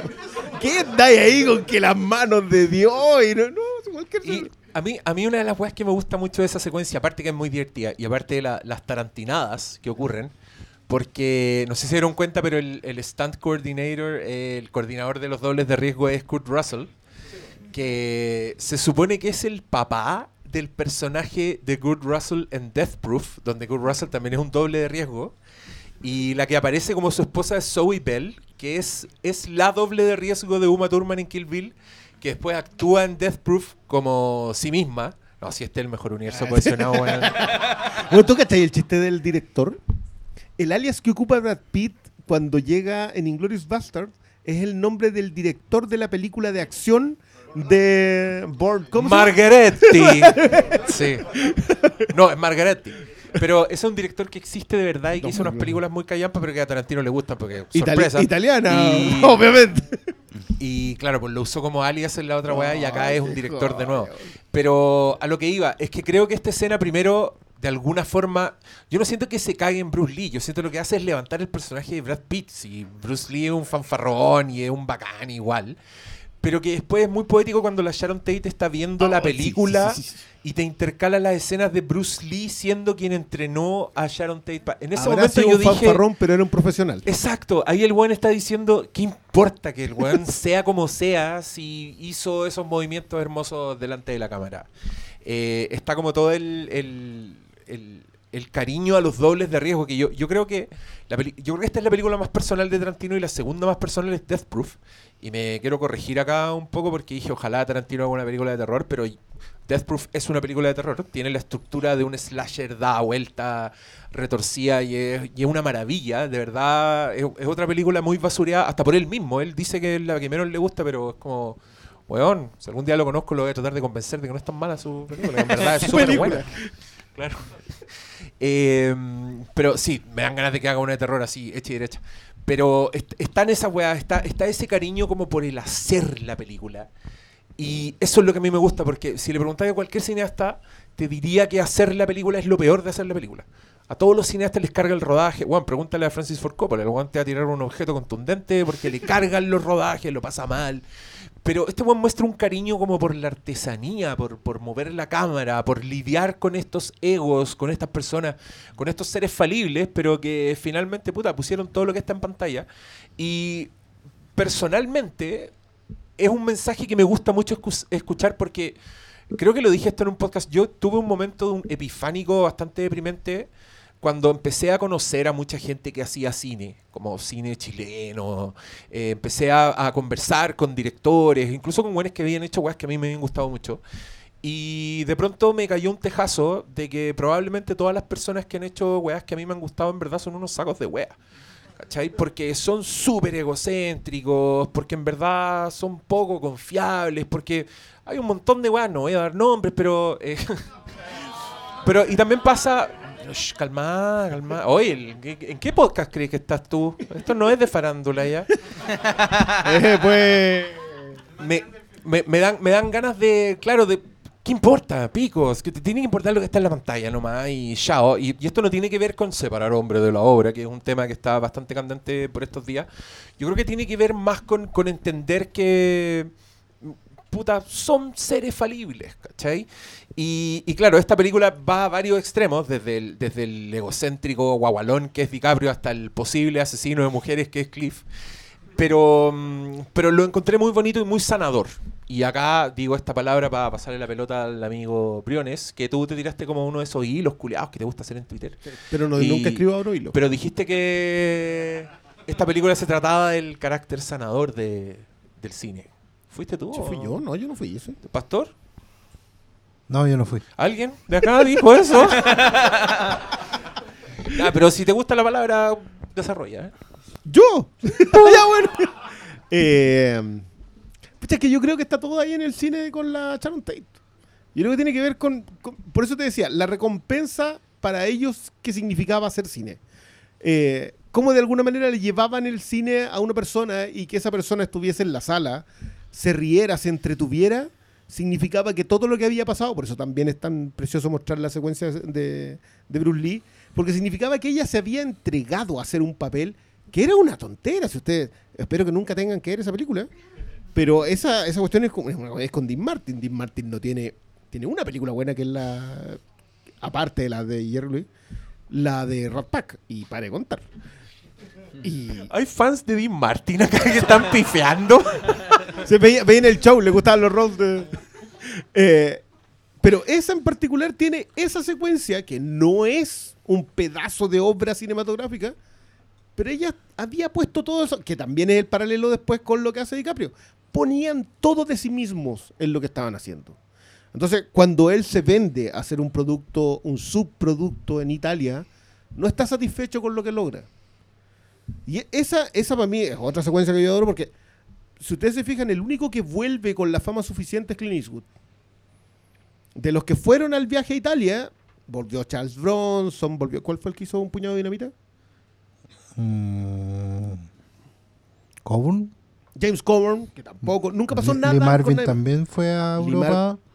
Sí, pero Lee Marvin no era todavía. No, Lee Marvin era importante en Estados Unidos y se fue a Italia y volvió sí. casi sin nada. Van Cliff también se quedó harto Van Cleef tiempo en también. Italia. Sí, Pero Henry Fonda hizo solamente esa con, Con Sergio Sergio Leone. Leone. Bueno, también hizo mi nombre en nadie, pero no se la tenemos en cuenta. Eh, pero.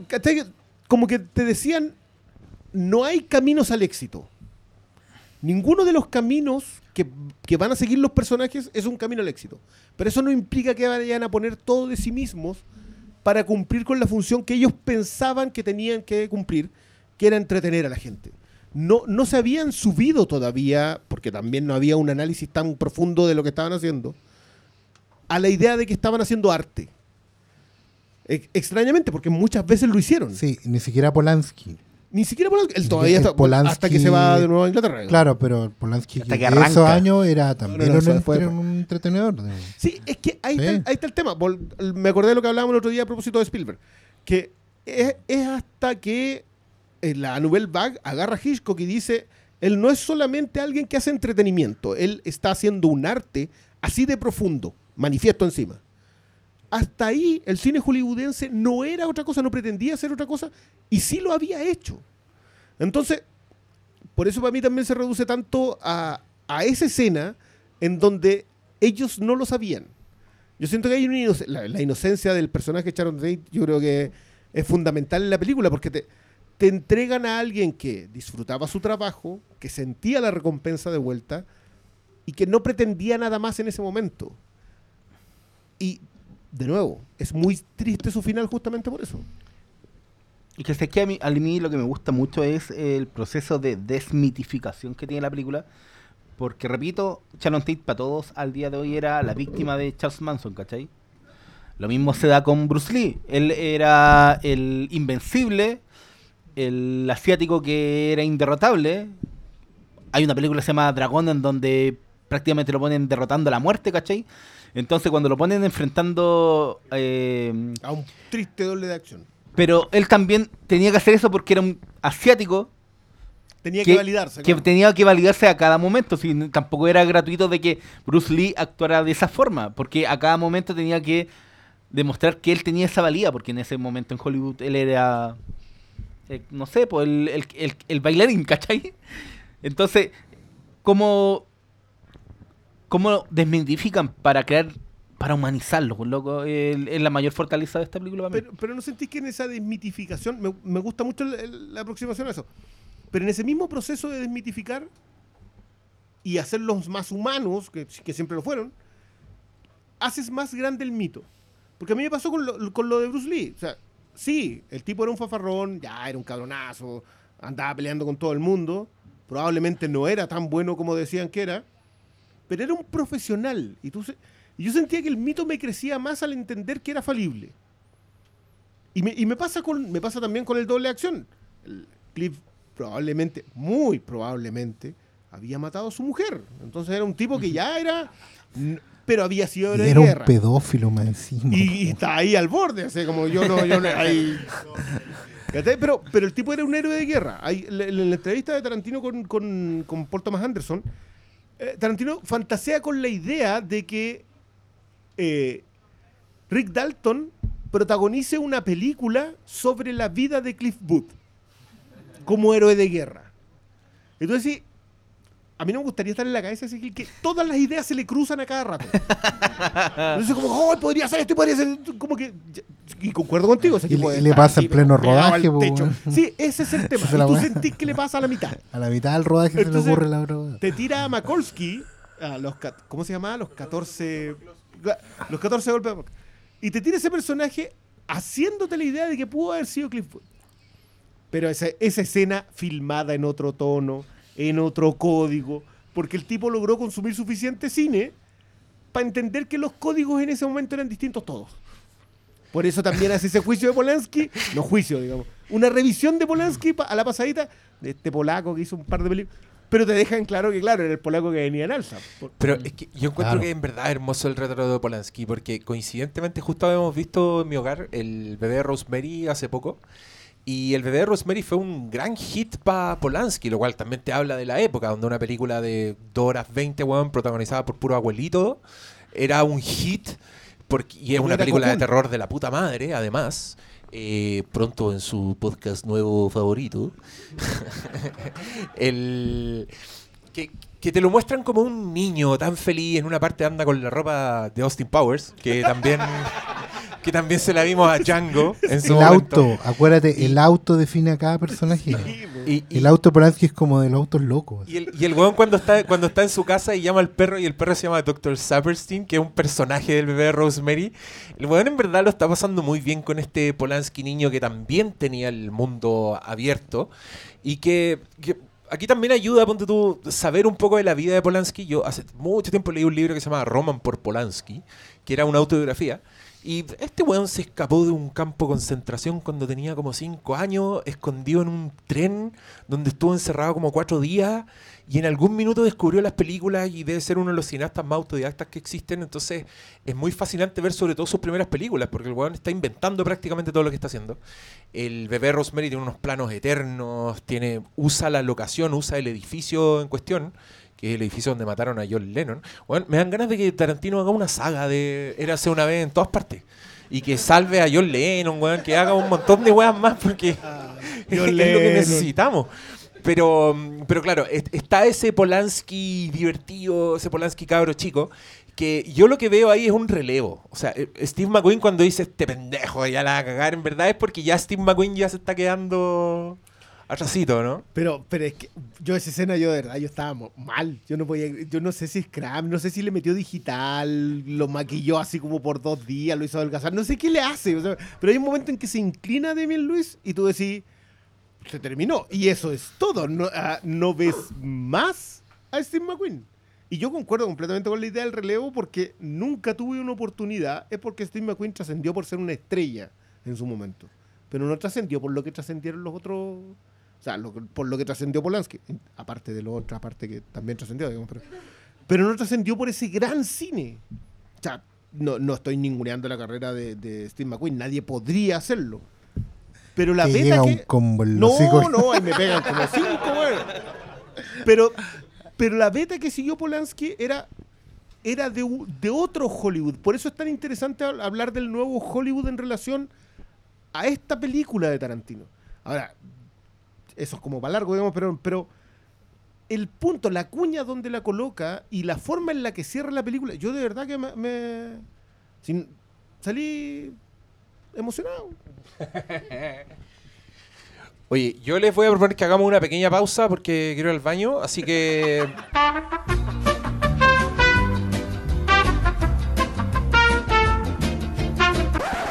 Ya, yo me pongo de pie y me puse mi chaqueta porque hablar de esto a continuación es muy importante para mí. Eh, Tengo un podcast nuevo. No, mentira. Cineplanet, Eh, Cineplanet. Cineplanet, no, tampoco. Saqué un cómic. Eh, no, primero les quiero contar que tuve la mala fortuna de entrar al baño con los cordones de los zapatos desabrochados. la weá penca. Pero tenía uno solo desabrochado y tuve que levantar la pata así como un flamingo todo el rato y hacer pipí así, lo cual me hizo. No sé, no, no miren, ignoren.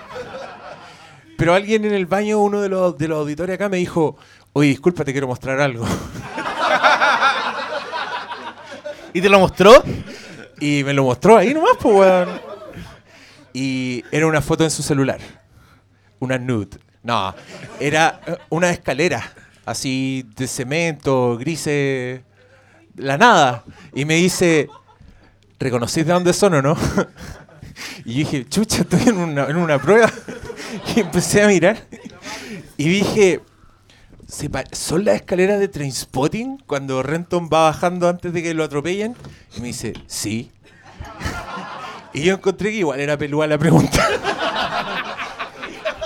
Bueno, hubieran Era sido una las, prueba. de- las del exorcista, weón, al toque, pero las de Trainspotting salen un segundo.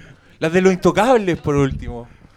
No, pero ya, esto, esto era solo para contárselos, pero ah, después igual el baño estaba súper limpio, así que en verdad un saludo a las lanzas, porque no había nada, no había riesgo de pisar nada.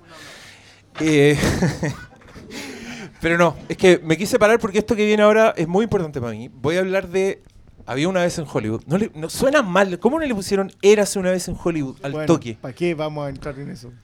Puta, Ta- las también te no habla de, nada, de la, claro, de la, de la Pero tu nombre puede ser ese. ¿Es bueno? Ah, ya, vale, vale. Perfecto. Estamos hablando de una Tu nombre puede ser ese. Si ya ¿Cómo? existe, Érase una vez en el oeste. Pero si Pero era si ese, es la gracia, pues concha tu madre. po. Pero llámala tú así, po. ¿Por qué te riges por la distribuidora? Ese es mi punto. No te rijas por Porque yo estoy Dile seguro. como vos queráis, yo weón. estoy seguro que en la distribuidora un culiado dijo: Si le ponemos había una vez, cabe en un hashtag. Y un weón dijo: Puta que eres clever, Joaquín. Claro que- Porque en ni una de esas cagadas trabaja alguien que le guste el cine, weón. Tienen hasta el pico. Cineplanet, por ejemplo. ¡Ay!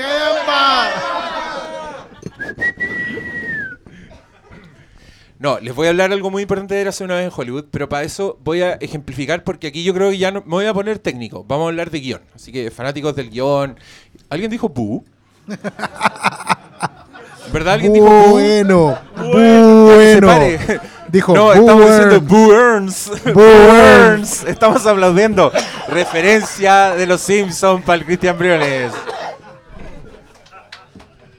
Los monólogos Simpson. Es que a- hay, hay algo eso- eso que a mí, no en verdad, yo detesto a Tarantino. Si el weón de verdad me cae como el pico, encuentro que es un insoportable. La única vez que lo aplaudí fue en un noticiario, que era como un noticiario matinal. Busquen este videoclip en YouTube porque es para cagarse la risa. Pusieron a Tarantino hablando con una weona que era como una evangélica, que está en contra de la violencia en las películas. Colocáis a Tarantino. Sí. Y Tarantino, y Tarantino está chato, así, el weón no- tiene en su cara, ¿por qué estoy escuchando estas weas de esta vieja culia? Y uno por fin le hace caso a Tarantino y el weón en un minuto le dice, ¿sabéis por qué hay violencia en las películas? Porque es divertido, Jen, le dice como su nombre. Because it's so much fun, Chan. Get it? Y la vieja queda como así. Y bueno, ahí me cae bien y me cae bien el Tarantino que te cuenta un cuento. El weón que te sienta y te dice capítulo 1 y te empieza a hablar en lenguaje elevado y te empieza a presentar personajes con frases clave. Y yo siempre he sentido con el weón, ya, lléveme donde usted quiera, señor conductor, porque esto, esto va a ser un viaje bueno. Y hay momentos en que en verdad uno se da cuenta que este weón del Tarantino tiene un coeficiente intelectual muy, muy alto, porque es capaz de diseñar una historia de manera de que, por ejemplo, matar a Vincent Vega en Pulp Fiction, pero tú sentir que Vincent Vega tuvo un final feliz cuando termina la historia. Y el weón se va caminando por el horizonte y tú, jaja, qué bacán Vincent Vega. Y se te olvidó que el weón murió saliendo del water, prácticamente. Esa weá es un weón que sabe contarte una historia, que sabe cuándo darte un pedazo de información y que el weón tiene tanto control sobre lo que está contando que el weón es capaz de meterte un narrador en cualquier minuto, es capaz de cortar a una secuencia animada en Kill Bill, eh, es capaz de ponerla en blanco y negro o de echarse una secuencia completa en dos weones conversando en una boda. O, o- o el mismo clímax de Kill Bill, cuando tú habías estado esperando una- un enfrentamiento durante dos películas y los buenos se sientan a conversar, weá. Y tú te das cuenta que el weón es un gran padre. y de pronto quieres a Bill y lo entiendes. Me estás weyando en 10 minutos. Y, mm, y en Kill Bill hace una weá hermosa que es cuando, en mi opinión, yo de verdad cuando estaba viendo esa película por primera vez sentí que nunca había visto un personaje con la mierda tan al cuello como Beatrix Kido. Cuando esa buena la entierran viva, yo dije, cagó, Beatrix, ¿qué va a hacer? Estaba realmente angustiado. Y el buen corta un capítulo que se llama El cruel tutelaje de Pai Mei. Donde el weón te cambia el código de la película. De pronto te cambia la nacionalidad de la película. De pronto la weá la dirige un chino. Y aparece este personaje que es una caricatura con unos zooms horrendos de los años 70. Y, de nuevo te retoma la pelea, la pelea fantástica, la pelea sobrenatural, donde los personajes saltan y se suspenden en el aire por más rato del que deberían según la gravedad. Y la novia está, el weón está liviano que se para en un sable, ¿cachai? Donde pasan ese tipo de weas. Y de a poco entrar en esta secuencia de entrenamiento que además de ser hermosa te está mostrando a Uma Thurman pegándole, tratando de romper un palo a corta distancia. Y Tarantino es tan buen narrador que tú no conectáis las dos weas. De ninguna manera. Y veis una secuencia eterna de la buena tratando de romper la weá. Y veis que le sangran los nudillos. Veis que en la noche sueña con la weá y le pega a la pared y, se- y despierta por el dolor. O que después no puede comer en una secuencia donde el loco te corta la música y lo único que escucháis es la lluvia, la lluvia, la lluvia.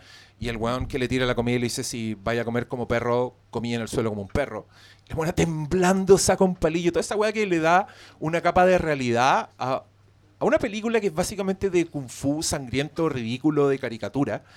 Eh, y se termina la secuencia del tutelaje de Pai Mei y volví al momento donde la buena está en, el ataúd. y la loca dice, ok, Pai Mei, salgamos de aquí. Y le empieza a pegar a la guay y vos estáis ahí. Me estáis weyando, con todos los pelos parados, así sintiendo que el cine es la mejor weá que existe de todos los tiempos y donde la buena sale y tú estás ahí. ¡Guau! Ya, esta es una de las mejores películas que he visto en mi vida. Gracias, Tarantino. Creo que ese Tarantino sigue estando en Érase una vez en Hollywood. Y, y solo hablemos, por favor, del lanzallamas.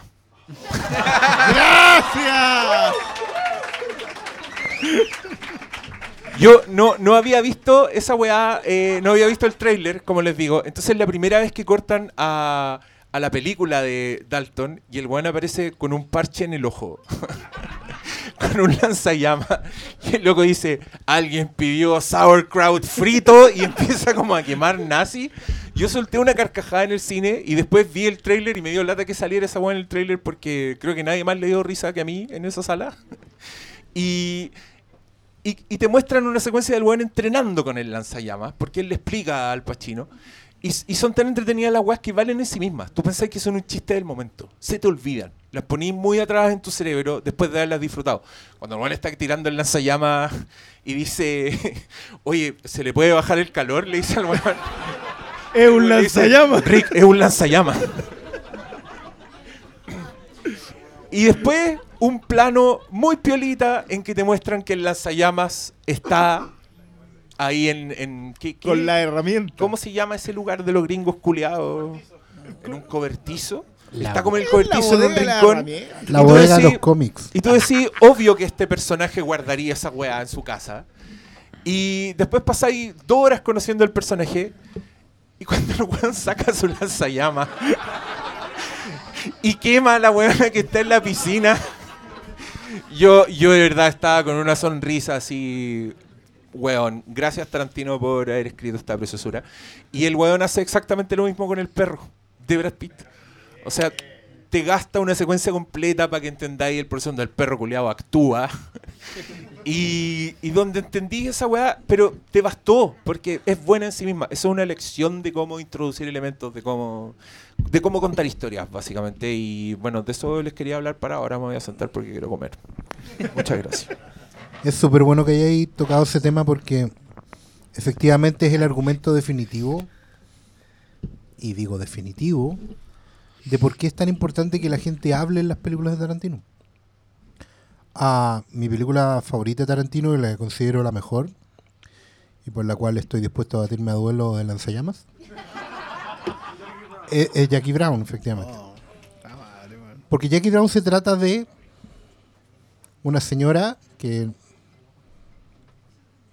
que, que fue, de un señor que fue.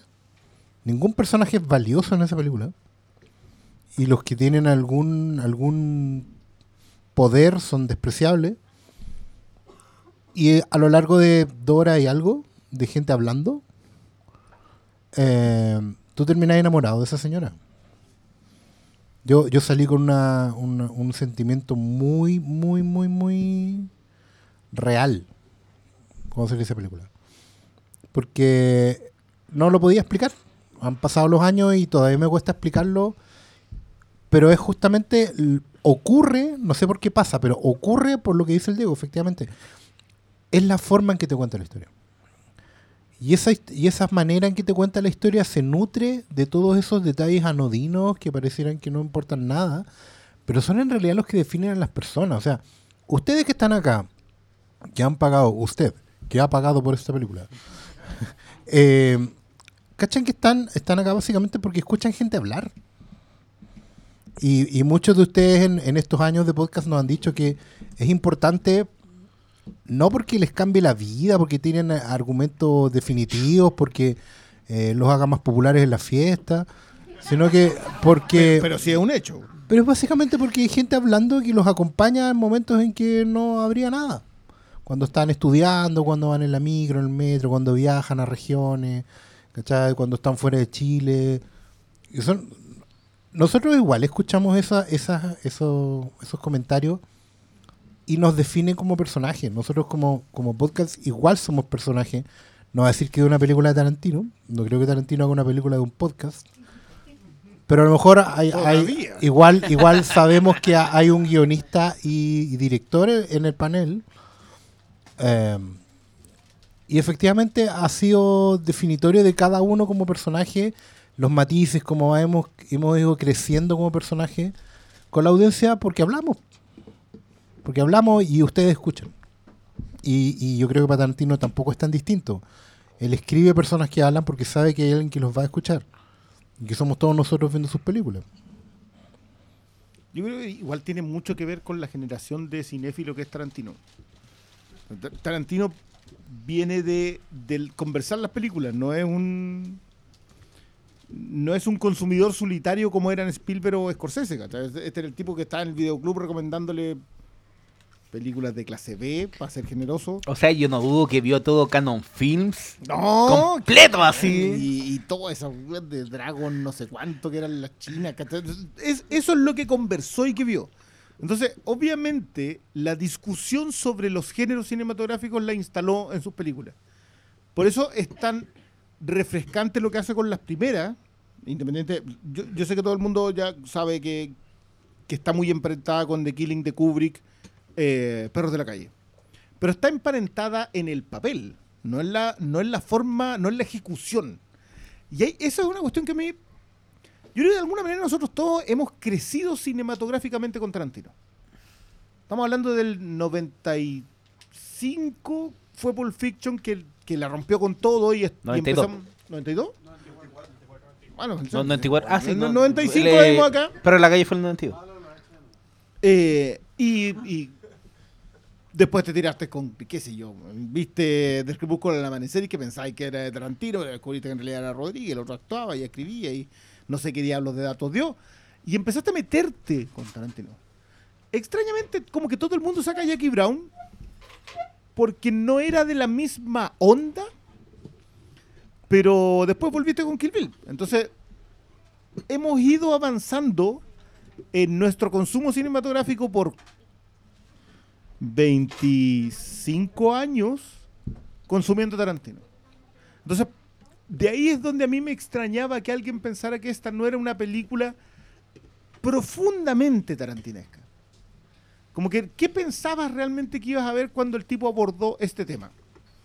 Y, y por eso apuntaba tanto a la artesanía, porque las toma, la secuencia de Bruce Lee para mí es la mejor de todas, porque es como que te dice esto, esto, así es como siempre filma este otro.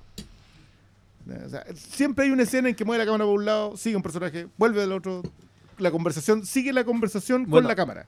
La, la del episodio televisivo cuando están grabándolo, yo creo que también es eso. Sí, pero ahí hay, hay depuró un estilo. Sí, yo creo O que sea, ahí es lo más Tarantino que Tarantino puede hacer en una película escrita, Yo- dirigida por Tarantino. Es que, claro, eh, como que te pasa eso. Hay, hay. Ah, Timothy, ¿cuánto se llama? Timothy Oliphant. Que siento que Tarantino igual le rinde un, un pequeño homenaje a, a, a- a Timothy Oliphant porque, claro, el tipo es Deadwood y Justified y de alguna manera es el fin del western en- y, y también es el de, el de Rango, él es el espíritu del oeste en Rango. Y de alguna manera como que cierra, como que trata de volver a colocar a este personaje del western para eso.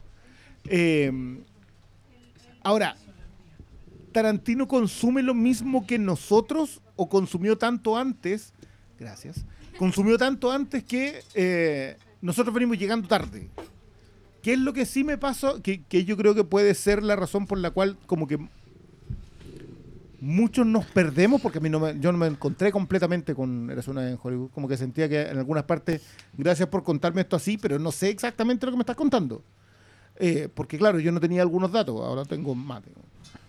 Pero es la forma en la que te la cuenta. Yo sé que el fondo es más o menos apreciable en función de dónde te quieras parar con la película.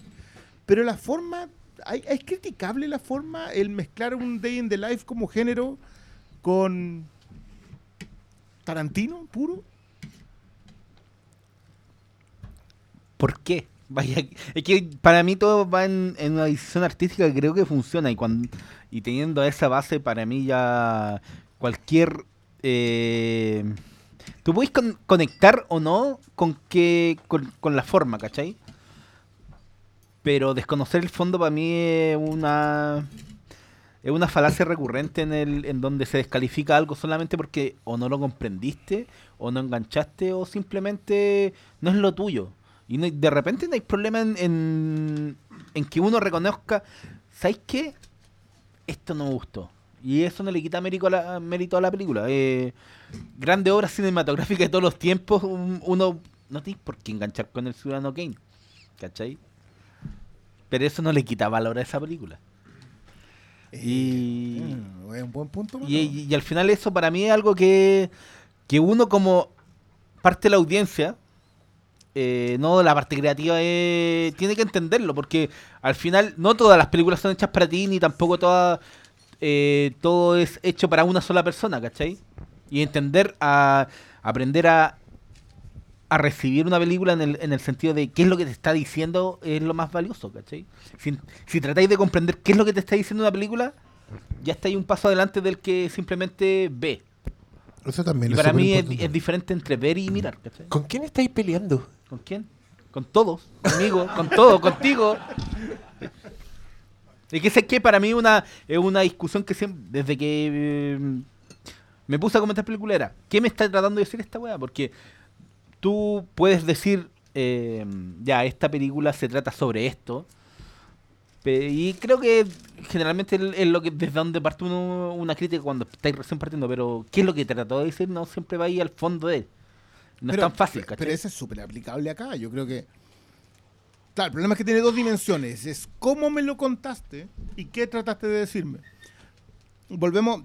Al, al- al tema de, claro, en, en el texto, a mí eres una vez en Hollywood, yo no tengo ningún problema con el texto, no tengo ningún problema con cómo me la cuentan. O sea, no, no- de verdad, yo, lo- el, el ejemplo que da Diego, el lanzallamas, no es el único, tiene, claro, el del perro de la perra, eh, para mí es maravilloso porque se reduce a un solo momento en el que el eh, Brad Pitt hace y se acabó, pues. Y esa cuestión es el inicio de la mejor escena, no sé si la mejor escena, pero la escena más cool de la película. ¿Tú sabes lo que le debe haber costado a Tarantino no hacer un montón de escenas cool? ¿Cuánto se, le, aguan- se aguantó dos horas y cuarto. ¿Cuánto le costó hacer esa escena con el perro, weón? No, eh, No, la primera en el tráiler, yo, eh, que es un momento maravilloso. Yo de verdad adoré que Brad Pitt le deja la tele prendida al perro todo el día. Es hermosa, como la tele está prendida porque el perro se entretiene mirando tele. Vaya saber uno por qué. Pero es que eso lo sabe uno que tiene un perro, pues, weón. Claro, claro, pero está la En mi casa hacen eso, para que no esté, cuando está sola. no- Pero es hermoso de que el. Detallitos chicos de fondo que pasan montones. Pero todo apuntado a que el otro le. Nada. Está conversando con. Volado, pegado en el techo. Conversa. ¿Qué, qué están haciendo ustedes acá? ¿Por qué este está armado? ¿Qué está haciendo este con el cuchillo? No, yo no tengo idea de qué está pasando hasta que ve que la amenaza es real. Y cuando ve que la amenaza es real. Y hasta luego. Y de ahí en adelante estamos todos, pero gozando. Yo recién lo conversaba con, con Marisa, que este- tiene que estar por ahí. Decía, el goce de ver la brutalidad ejercida contra esos personajes. Yo sé que nosotros no deberíamos gozar que a la gente le hagan eso. Pero específicamente acá, que sabíamos que más encima no era, independiente de que la, historia está insertada en un momento real, eso no pasó.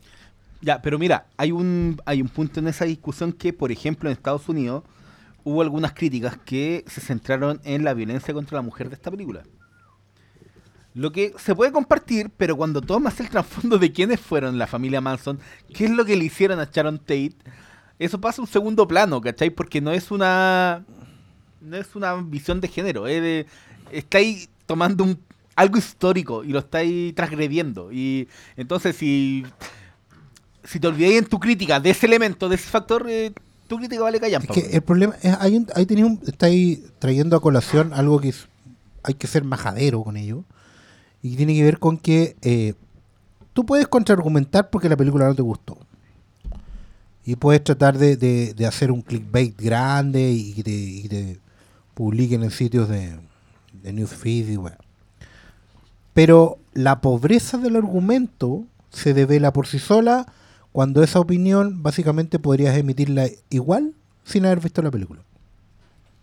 ¿Cachai? Es como, y porque todas las, todos los, los argumentos en general de estas críticas que, a las que estamos apaleando, digamos, tienen que ver con eso, con que, con que es un juicio que es previo a la película, que está fuera del contexto de la película. O sea, a- en la película a una mujer le abren la cabeza con, contra un muro, digamos, contra un cenicero, no me acuerdo bien, eh, contra muchas partes. ¿ah, ¿ok? El punto es que le abrieron la cabeza a una mujer. No se sabe qué tipo de mujer era, no se sabe qué estaba haciendo esa mujer, eh, no hay contexto de nada, pero no importa. ¿Es necesario visibilizar el problema de la violencia de la mujer? Absolutamente. Se está haciendo. Todos somos conscientes de ello. De hecho, esta película es consciente de ello. De hecho, lo hace porque no quiere poner gente agradable en pantalla. Es, es un, es un dilema que es súper complicado, pero es un ejercicio valioso para gente con talento que quiere desafiarse a sí mismo. Entonces viene este señor italiano y dice, voy a hacer una película con pura gente despreciable, poniendo en pantalla solamente cosas que son absolutamente hoy en día cancelables. Yo no me puedo sacar de la cabeza que si efectivamente esta película vi- eh, diseñándose como una novela previamente, y si se pega el salto al cine tiene mucho que ver con el problema de Miramax. Y a lo que voy es que ah, Harvey Weinstein, un tipo absolutamente despreciable, eh, tenía esta dualidad de haber financiado la carrera entera de Tarantino. De haberlo producido, de haberlo puesto en el mapa, de haberle conseguido todo lo que necesitaba para brillar. ¿Cachai? Yo no estoy diciendo que Tarantino esté tratando de exculpar a su exproductor. Pero evidentemente eh, hay matices en la forma en que las personas se relacionan con el arte y en la forma en que las personas se relacionan con la producción del arte. ¿Cachai? Entonces, ¿qué ocurre? Que efectivamente hay cosas que son hoy día despreciables, deleznables y deben ser canceladas, pero tal como dice el statement de Warner Brothers, no te puedes negar al hecho de que alguna vez existieron.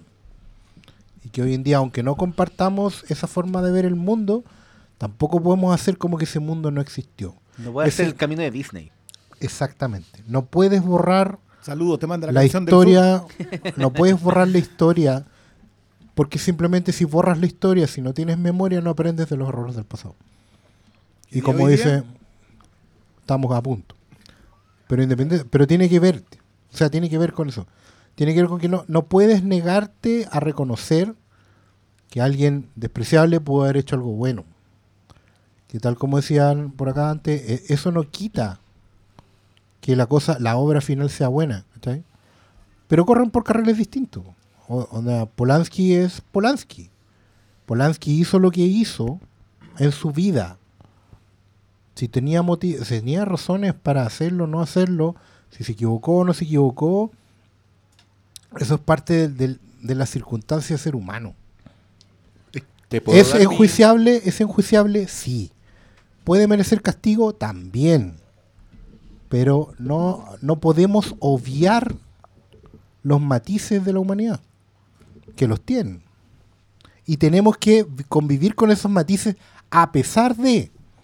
¿Cachai? Por eso uno no pone las manos al fuego por nadie, pero si te toca, tenés que quemarte. po. Me equivoqué, apoyé a alguien que no debería haber apoyado no me puedo hacer el loco con ese apoyo. No puedo andar reculando al momento de, de- de tener que... Yo, yo siento que esa película hace eso, se mete en ese camino, entra en esa disyuntiva que es compleja. Tarantino podría haberse hecho el loco, haber firmado un contrato con Sony y haber hecho justamente la película de los asesinatos de la familia Manson. Y probablemente lo hubiera ido mejor en taquilla y no tendría las críticas que está teniendo. Pero elige hacer lo que tiene que hacer que es hacerse cargo. Yo, yo, yo. Yo quiero hablar de la violencia en Tarantino, porque mm, ya que hablamos de este tema, yo creo que el argumento está en la, en la anécdota que les conté antes. El weón dice, because it's fun. Tarantino ve la violencia como una weá completamente divertida. O sea, no lo pongan en duda. La violencia en Tarantino deja de ser violencia porque está ahí justamente para que tú soltés un grito cagado de la risa. Eh, las- piensen en, en las muertes en las películas de Tarantino. Eh, en Pulp Fiction le vuelan la cabeza a un weón porque pasan por arriba de un lomo de toro, ¿cachai? Y se transforma en un problema justamente porque tienen que limpiar sesos, pedacitos de hueso. Y, y antes te establecieron que el personaje que mataron en verdad era un nadie, era un weón que importaba menos que nada. Y, si tú te fijas, y cada vez que Tarantino es particularmente cruel con algún personaje, es porque o ese personaje se lo merece, eh, o porque la escenificación va a ser buscando tu diversión, buscando sorprenderte, buscando ser ingeniosa. O sea, weón, la violencia de Kill Bill es ridícula. Es, son geysers de sangre, la sangre es como una forma de pintar la pantalla. La idea es que estuviste impresionado con la coreografía, la idea no es que tú digas, oh, pobre, ha perdido un miembro. La vida será mucho más difícil ahora, qué injusta es. Beatrix, Hattori Hanzo, instrumento del mal. Weón, estáis aplaudiendo, estáis feliz viendo la weá. Y cuando, fíjense, los villanos de Tarantino son los racistas de Django Unchained, que en la primera escena cuando matan a uno de esos racistas, weón, vuela un pedazo de piel gigantesco, una weá, yo no sé qué metieron a un cañón, weón, pero el balazo debe ser el balazo más, más sangriento de la historia del cine. Y es porque está castigando a esos personajes. Eh, y si no, la escenificación es bacán. Como en Kill Bill o como en Death Proof. Piensen en, en ese accidente automovilístico en Death Proof. Es una weá que no se puede creer. Que yo he visto muchas veces y que, nunca deja de sorprenderme. La escalada de la weá tiene una progresión. Fíjense cuál es la primera muerte y cuál es la última. Eh, vean Vean, por ejemplo, lo que cuando la violencia es contra los negros en Django Unchained, no los muestra. cuando, cuando les tira los perros a los negros, no lo muestra porque esa violencia no es divertida. ¿Cachai? Sí muestra que hacen pico a los racistas, como muestran que hacen pico a los nazis. Eh, piensen que en Perros de la Calle el único momento en que el cual le hace el quita a la violencia explícitamente es cuando le cortan la oreja a Marvin, ¿cachai? Y la cámara se va para un lado. Tarantino, pues, weón, ¿cuándo tenía problema? ¿Qué le importa mostrar una oreja? Acá le importa. Eh, en cambio, comparen eso con el- la descuerada en primerísimo primer plano de un nazi en Inglorious Bastards, que más encima el principio de una escena. Como que nada te preparó para eso. Está en otra guay y de repente, ¡pum! A un weón le están cortando el cuero. Porque es un nazi. Porque en esa película son cruelísimos con los nazis. En primeros planos muestran cómo le meten 10 balazos en la cara a Hitler, ¿cachai? Y, y es un mono que es hermoso, que es un efecto especial así a toda raja porque, weón, este loco aprecia la artesanía, entonces su violencia siempre es bacán. Y acá, en esta... Bueno, ah, me faltó otro ejemplo. Los ocho más odiados. Se llaman los ocho más odiados. Están, esa weá debe durar 2 horas 40, eh, de las cuales una hora 50 está dedicada a decirte que de esos weones no se salva ni uno. O sea, son los weones más hijos de puta que existen. Y el resto de la película es destrozar a cada uno de esos hijos de puta así, pero... Weón, lo que hacen con, con la mina de esa película es que ahí yo no puedo entender, porque con esa película también dijeron que era misógina. También dijeron que tenía mucha violencia contra la mujer. Pero yo decía, no vieron la película. No, po. No las ven. Porque es lo que dice el pastor, es algo que podría decir solo con la escena. La, la de, la de la familia Manson, yo creo que califica en la misma de los nazis. En weón, vamos a no solo a hacer pico, no, sino que nos vamos a burlar de ellos, abiertamente. Porque las muertes son todas graciosas. No hay ninguna que tú, que, que el objetivo sea que tú digas, oh, qué, qué horrible es la violencia. ¿Cachai? Tú estás ahí cagado de la risa porque a una buena le meten balazo y queda gritando como loca hasta que se queda en la piscina y le queman con un lanzallamas. Al otro weón hay un plano en que el, Rottweiler como que le zarandea los cocos así, weón, de una manera espantosa que yo dije, ahí no quedó ni hueso, weón.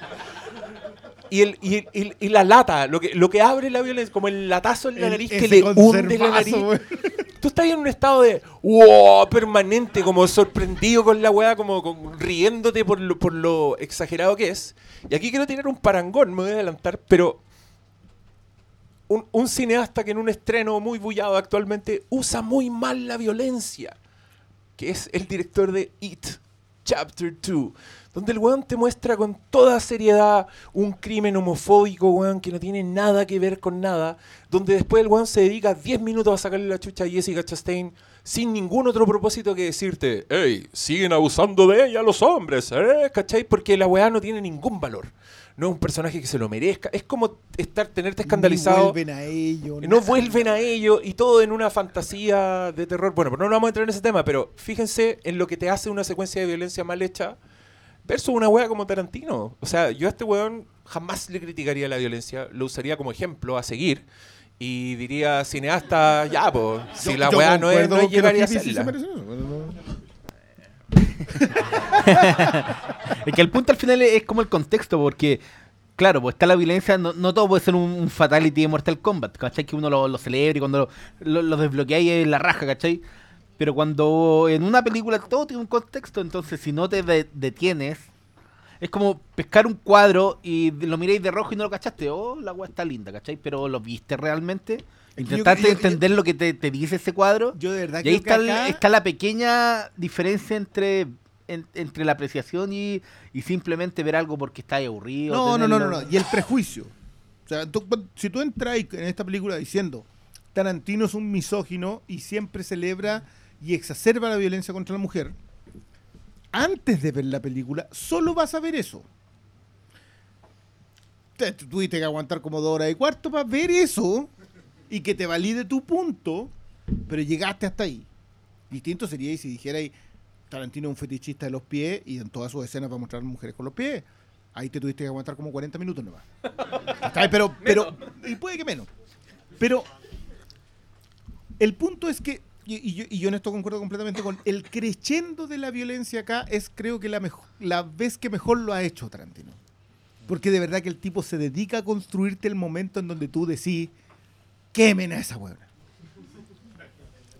Así, tal que ver el cuerpo rostizado en la piscina, porque ya entendiste O sea, no tiene que ver con que sea mujer. Si hubiese sido Tex el que terminaba así, te daba lo mismo. Tú lo que querías ver era que lo que ibas a perder, porque lo ibas a perder, porque tú sabías que no entraba en esa casa.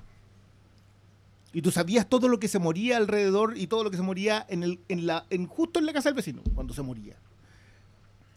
Sabes eso y quieres ver lo contrario. Por eso también la película termina siendo tan triste, porque sabes que eso no pasó. Pero puta, estás hinchando si es barra brava. Te convertís en barra brava en ese momento.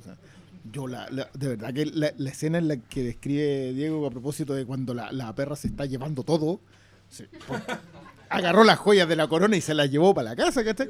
Yo esa escena yo estaba, pero ya feliz. Toda, más encima el montaje de esa secuencia es súper bueno, porque eh, DiCaprio se pierde. La chica queda disparando. DiCaprio está flotando en su piscina bueno, con está- audífonos, weón. que, DiCaprio, yo todo el rato decía, ¿cuándo despertar este weón? ¿Cuándo va a cachar lo que está pasando? Y después, puta, que cachó, weón. dijo, dijo, hippie gritando, ah, no, lanzallamas. De O, una, no, ¿cachai? o No, no, no. piensa, no, pero piensa, por ejemplo, en detalles que te ha construido durante toda la película cuando Brad Pitt mira al perro y le hace el sonido del- No, sí, le- le- Y tú para entendiste todo. Es no, como. Está No, todo entonces, y, y más encima sabéis que no está Brad Pitt en su mejor momento. No, O sea, ve el arma, cacha que en realidad esta cuestión es en serio, esa gente de está ahí en esa. Y, y, y hasta luego. Si yo de verdad que esa, esa secuencia en general, toda esa secuencia, encuentro que es celebrable por construcción de guion, por, por lo que representa, por la pena que te da que no pasó. Por, yo sé que es muy morboso decir, ojalá los hubiesen matado así a todos. Pero es lo que sentí en el fondo porque sabéis que lo que se murió es mucho más grande que esa gente. Entonces, hay violencia contra la mujer porque Tarantino las coloca casi en un nivel de... Se lo merecían porque estaban haciendo algo brutal. Puta, Es que, la, No- no es que- es que- es que la diferencia no es que son mujeres, son asesinas, ¿cachai? Y, es el, es que... y ahí está Mira, el yo voy a recomendar mucho, hay una crítica mexicana que se llama Fernanda Solórzano y que hace pequeños clips como de 10 minutos comentando películas. Y ella estaba emputecida contra la gente que estaba hablando que lo de Tarantino era misoginia. O sea, así, pero ya no, se escribió un guion para leerlo al frente ¿eh? y, y hablaba justamente de eso. ¿Cómo no entienden que esta gente hizo esto? ¿Cómo no entienden que la familia Manson era esto? Hay algo acá que como que Tarantino logra construir y nosotros no logramos ver. Y ahí yo creo que justamente en el momento en que nos perdimos, que le estamos culpando por prejuicios que son nuestros. ¿Say what? Estamos revisando No, em, claro. eh, No, eh, hable, a, no. la, a la altura que suele pasar esto. Em, ¿Qué de qué? Es que quedamos todos para la cagada con las weas que dice este weón. Claro. Hay como un No, silencio. no, que en, así re- como, en realidad, "Oh, eh, madre, este momento weón". que en realidad No tenemos para qué, pa' qué seguir repitiéndonos, estamos- todos súper claros en el punto. Eh, jefe, ¿entraríamos a sí, al bloque de preguntas? Como dijo doctor Manuel. ¿Prepararon preguntas? ¿Vamos a preguntas? Recuerden que tienen 280 240 caracteres. Ya, tú estás más cerca. ya, pero ahora tienen que venir, tienen que acercarse porque esto sí quiero que lo escuchen no solo en sus casas, sino ustedes también. po. Claro, eh, es importante. Que Ya, quede ya, registrado yo voy a hacer el, el wea. Ya. ven. Todo la chaqueta, el- en la chaqueta. Eh, hola. Butcher. yo estoy de acuerdo con todas las flores que le han tirado. Creo que lejos lo mejor que ha hecho desde Jackie Brown. Es una. Te tiraste. No, No, yo sí, pero ya. no, yo digo, es, es objetivamente lo mejor que ha hecho desde Jackie Brown. Mira. ¿Puedo seguir? Eh, hay ternura, la fotografía es una locura, el buen vez bloquea mejor, todo lo que hay, perfecto. No tengo ni una crítica con que, o sea, la crítica sobre que es lenta, yo la dividiría. Una cosa es reclamar que es lenta la dirección de cada escena y eso me parecería una tontera. O sea, ese ritmo de cada escena está perfecto y por eso funciona al final. Yo creo que si fuera rápida no, no funcionaría. Otra cosa distinta, y esta es una crítica, yo encuentro que no sé qué tan relevante es, pero yo la haría. Eh, no sé si necesitaba ser tan larga. No en el sentido de que cada escena debiera ser más intensa, yo creo que hay escenas que sobran. No porque estén malas, las disfruté todas, me encantó, pero creo que podría sacar bastante de ahí, llegar exactamente al mismo punto y habría tenido una película de dos horas. Lo cual para mí habría sido bastante mejor. O sea, yo creo que podría haber hecho lo mismo con menos, ser más económico y creo que habría sido una joya completa. Y por lo tanto, más allá si comparten eso o no, yo les preguntaría si tienen crítica a la película. Porque, insisto, estoy de acuerdo con todos los elogios, pero sí creo que, como decía un crítico, le faltó un editor que le dijera, bueno, la weá está buena, pero no la necesitáis. Segundo, películas favoritas de Tarantino, asumo que la primera para todos es Jackie Brown. El defecto que le encontré yo es que era muy corta.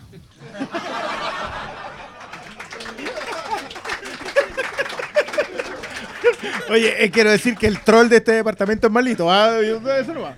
Yo solo iba a decir que quería que durara 5 horas y quedaba feliz. ¿Qué va a ser? ah? No. Viene miniserie. No, mira, yo creo, no, yo creo que hay un punto, de hecho hay, hay- yo creo que se nota una diferencia entre el Tarantino con Sally Menke, que era su editora de toda la vida, y el Tarantino post Sally Menke. Eh, yo soy de los que cree, ponte tú, que Django Unchained se termina cuando muere Christoph Waltz. Y de ahí quedan como 30 minutos de una nebulosa en mi cabeza que no me acuerdo qué hueá pasaba porque ya no me importaba nada. Eh, es la película que menos me gusta de Tarantino, debo decirlo. Eh, y también creo que Inglorious Bastards también tiene un ritmo bien, bien extraño, como que de repente se pega unos frenazos así cuáticos. Pero también le quiero dar el beneficio de la duda y quiero creer que, puta, quiere darse esos lujos el weón. Porque incluso en las escenas que son, que podríamos decir que son caprichosas, por ejemplo en Inglorious Bastards cuando el weón habla con el presidente, con el Michael Myers, no, con Mike Myers, con Mike Myers maquillado, esa escena en Glorious Bastards yo no sé para qué existe, ¿cachai? Pero encuentro que la escena es buena, porque el weón escribe bien, entonces tampoco me voy a enojar tanto. Y hoy día eh, leí que el primer corte que hicieron, el primer armado de la weá duraba como 4 horas 20. Y también está el rumor de que Tarantino está haciendo tratos con Netflix para lanzar películas de él en versiones extendidas como miniseries. O sea, habría un Hateful Eight que en verdad serían como cuatro capítulos de una hora. Ya existe. Y yo. Existe. Y la van a subir a Netflix. No, ya está, pero solo para Estados Unidos. Y se puede bajar. Obviamente no puedes descargarla en ningún torrent. Yo me anoto a esa weá. Y al de hace una vez en Hollywood también. Obvio, pues sobre todo si el loco cree que es su Roma, ¿cachai? Roma se trata de eso, se trata de viajar en el tiempo, de estar más rato con esos personajes, de pasearte por la calle, de sentir como olores y weás. Entonces, eh, con eso en cuento, yo no estoy de acuerdo contigo. Pero, mm, ¿y película favorita? ¿O ustedes quieren referirse a la duración? Yo no sé si la duración, yo, yo igual tengo... yo- a ver, no creo que sea una película perfecta. No sé si es la duración ni la edición. Yo, yo siento que no es que le sobren cosas, pero podría haber comprimido quizá, pero no lo necesito. Es como que, ya, perfecto. Si alguien me dice, si es que esta escena hubiese ocurrido de manera más ágil, a mí me hubiese gustado más, me parece una, una crítica sumamente válida. Pero yo disfruto de la secuencia en la mansión Playboy, por ejemplo. Que es una secuencia que. ¿Para qué te sirve? ¿Para que, pa que entendáis que Sharon Tate era un ícono dentro del mismo Hollywood más de lo que era para los espectadores? ¿Podría haber sido más corta? Vale, podría haber sido más corta. Pero la rematáis con Steve McQueen prendiendo un cigarro y yo, ¿qué, no- me importa que hayan pasado 15 minutos en esa escena? Ese, ese es mi, mi problema. Podrían haber sido escenas menos extensas, pero tal como lo explicaba el pastor, yo me subí al Cadillac. Y cuando te subiste al Cadillac y cruzaste Los Ángeles, ya está todo, ya te enganchó y te colocó en un, en un espacio en el tiempo que perdimos completamente al nivel de que recordarlo es solamente la pena de recordarlo. Entonces, entiendo dónde va el comentario eh, y, y creo que es súper aceptable como idea, pero puta, yo estaba enamorado y, y preferí caminar por la playa nomás. Está súper bien, pero no lo comparto. Y ya ¿Te subiste al Cadillac con Brad Pitt? ¿No lo harías tú? Eh, Y al Cadillac de Michael Mann. no, pero igual yo quiero agregar solo una nota al pie. Todo lo que tú dijiste, todo, palabra por palabra, pero a propósito de It Chapter 2. Igual, lo voy a editar y lo voy a poner en el capítulo. Esa va con sable, ¿ah? Ni siquiera cuchillo, quiero decirlo. Ya, ¿quién, em, eh, ¿película favorita de Tarantino? Pulp Fiction. No, yo quiero. Jackie Brown. No, no sé.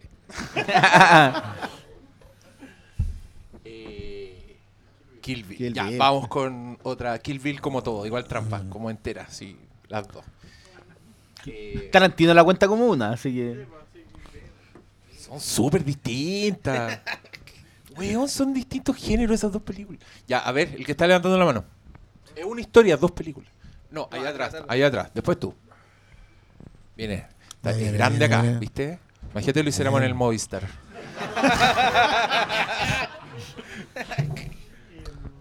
Bueno, yo por por varias cosas tengo que hacer cinco horas en una ciudad en que no conozca a nadie de hora y voy al cine. La otra vez fui al cine y vi el avance de Once Upon a Time in Hollywood. Y lo que al tiro me pescó fue la canción de Ricky Martin. No, ese es Luis Miguel, no era Ricky Martin. No, Ricky No, Martin. dime que me Ricky quiere. Martin. Dime que me Yo quiere. ese- Entonces, eh, esos años son una la nebulosa para mí. de la banda, o sea, la canción de los Bravos. Entonces, ¿qué opinan de la banda sonora de Once Upon a Time in Hollywood? No, yo, yo.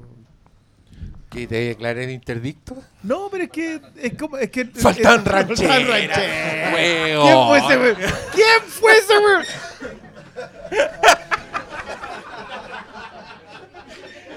¿Sabes qué? Yo, yo quiero decir. No, ya, basta, no, no, weón. no, quiero declarar la weá.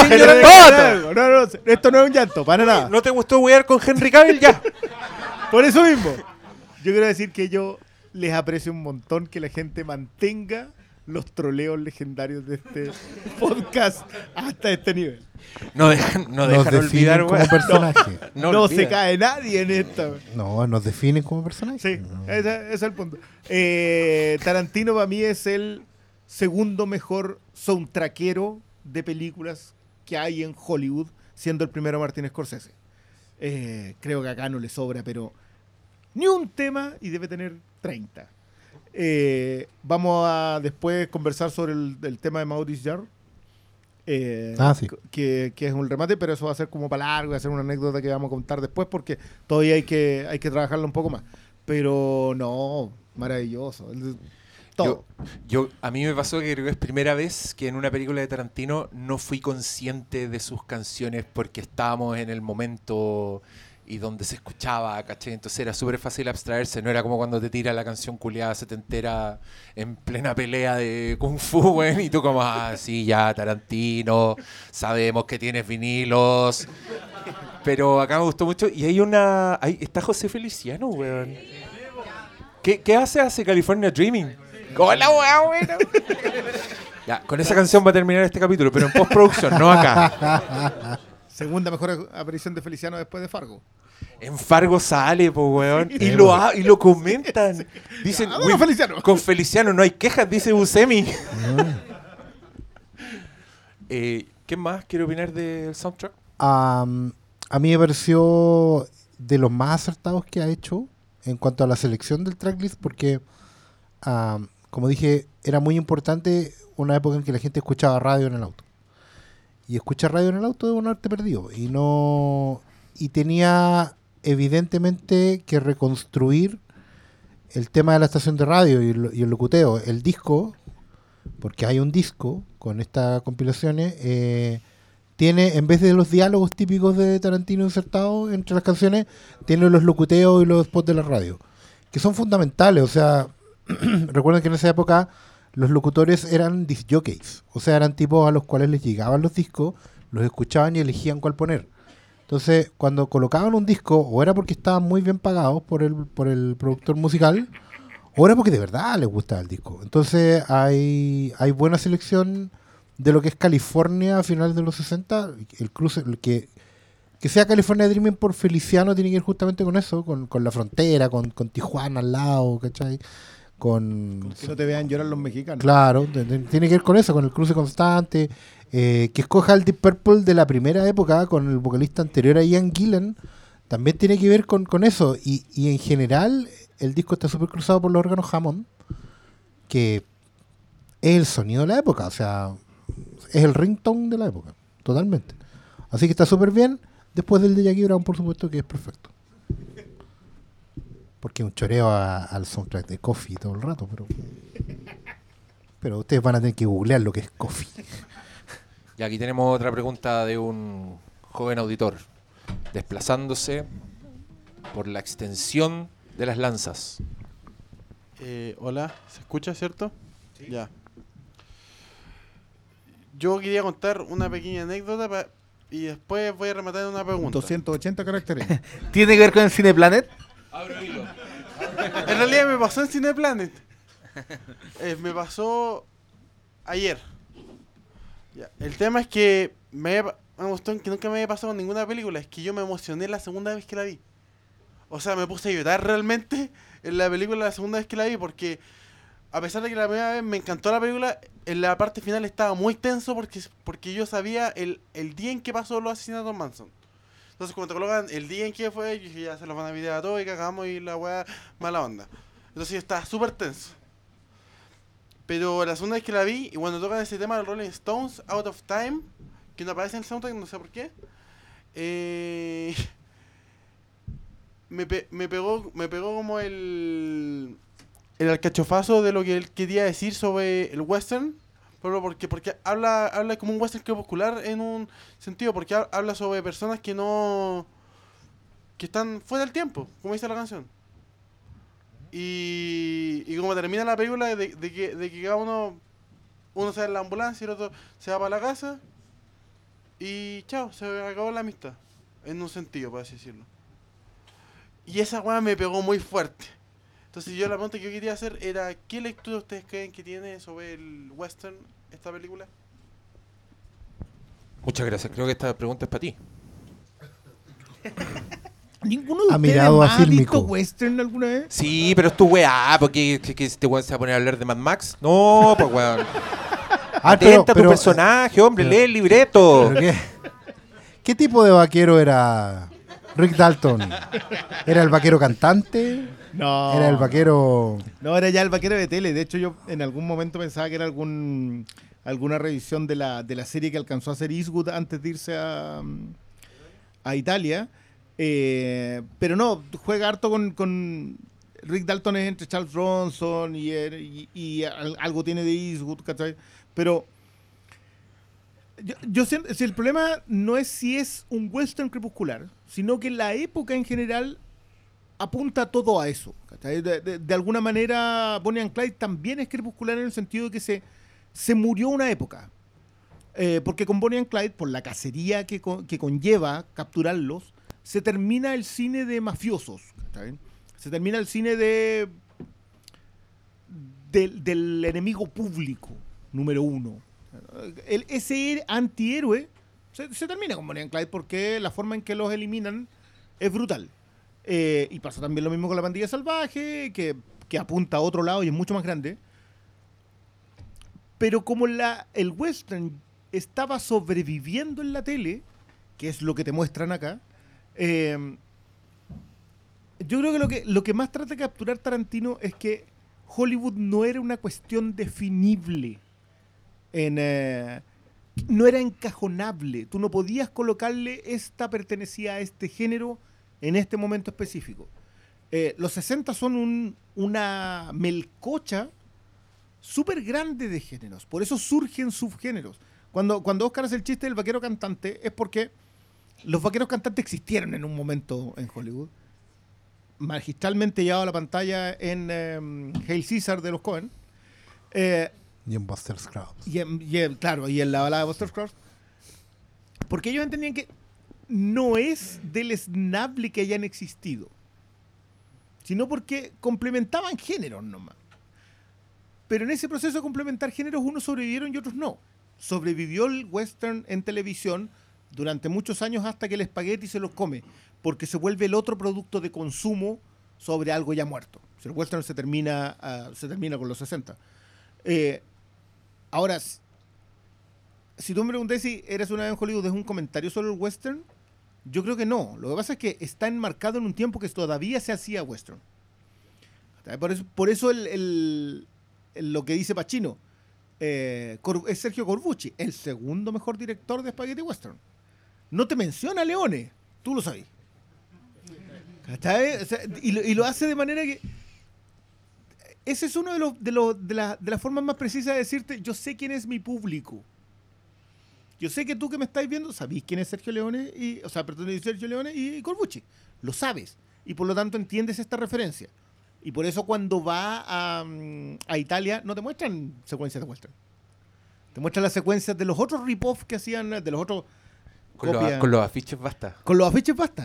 Entonces, esa, esa levantada del subproducto vuelve a ser una valoración eh, de que Hollywood era tan grande que podía alimentar todas estas otras cosas y tranquilamente irse para la casa haciendo una secuencia como la que hace Dalton con el Timothy Olyphant y el y que en paz descanse el Luke Perry. Toda esa secuencia es para decirte, nosotros podíamos hacer este cine y aún así alimentar todo esto otro y seguía saliendo igual de bueno. ¿Tenemos más preguntas o no? Venga. Espectadora, corre, corre, kilómetros de distancia hasta llegar al escenario. Hola. Eh, tengo dos preguntas, perdón. Eh, primero, yo no conocía tanto eh, el caso Manson, pero sabía un poco lo general de que asesinaron a Sharon Tate. Pero me pasó que en el, en el, en, el lugar donde vivía la familia Manson había dos hombres. Uno era Tex y el otro era este weón que, que pinchó la, la llanta. Entonces me pasé el rollo de que quizá ese weón era Charles Manson. Entonces, no sé si ustedes creen que quizá también es así. Y si no, mi duda es, ¿ustedes creen que quizá hubo una decisión consciente de no mostrar a Charles Manson como a su figura? Y... ¿Qué? Ya, sorry. Eh, y, eh, ya, ya, bacán. Y mi otra pregunta es eh, que, pucha, yo igual me siento muy millennial viendo todo esto, o sea, escuchando. Y... mm, Lo cual eh, nos sorry, no- sorry. Nos acabamos de tratar de viejo. Nos tiró el viejazo. Yo, yo, güey. glu- yo googleo las referencias para aprender. Eh, em, ay, pero mi duda es que me sentí durante las tres horas de película que yo en mi ignorancia no las captaba, pero había infinitas como wink wink a como al cine y lo que Tarantino dice sobre el cine. Entonces, por ejemplo, me pasó que en un momento el Leonardo DiCaprio, el protagonista, dice como, ah, como los spaghetti westerns son una mierda, como, ¿por qué tengo que ir a hacer eso? Eso es como lo peor que podría hacer. Y yo pensaba, como en ese minuto dije como, no, como los spaghetti westerns no son una mierda, o sea, le gustan a mi papá, eso, eso es importante. ya. Ya, pero en serio. No, a mí no me Él gusta lo de hizo que Spaghetti me Western, nada. gustaran. Porque yo soy más joven. Eh, Érase una vez en la Fundación Las Rosas.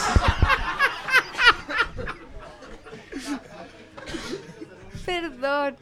Eh, bueno, pero en- mi duda es como una escena que no entendí para nada, entonces pensé que quizá era como un guiño a algo. Era eh, esta escena donde eh, Leonardo DiCaprio está sentado y está a punto de hacer su escena como siendo el malo y se le acerca el, copo- el protagonista diciendo... eh, eh, ¿Es verdad que ibas a ser el protagonista de esto otro? Y muestran la escena de él actuándolo, pero él lo niega y no entendí nada. Eso. Saludos.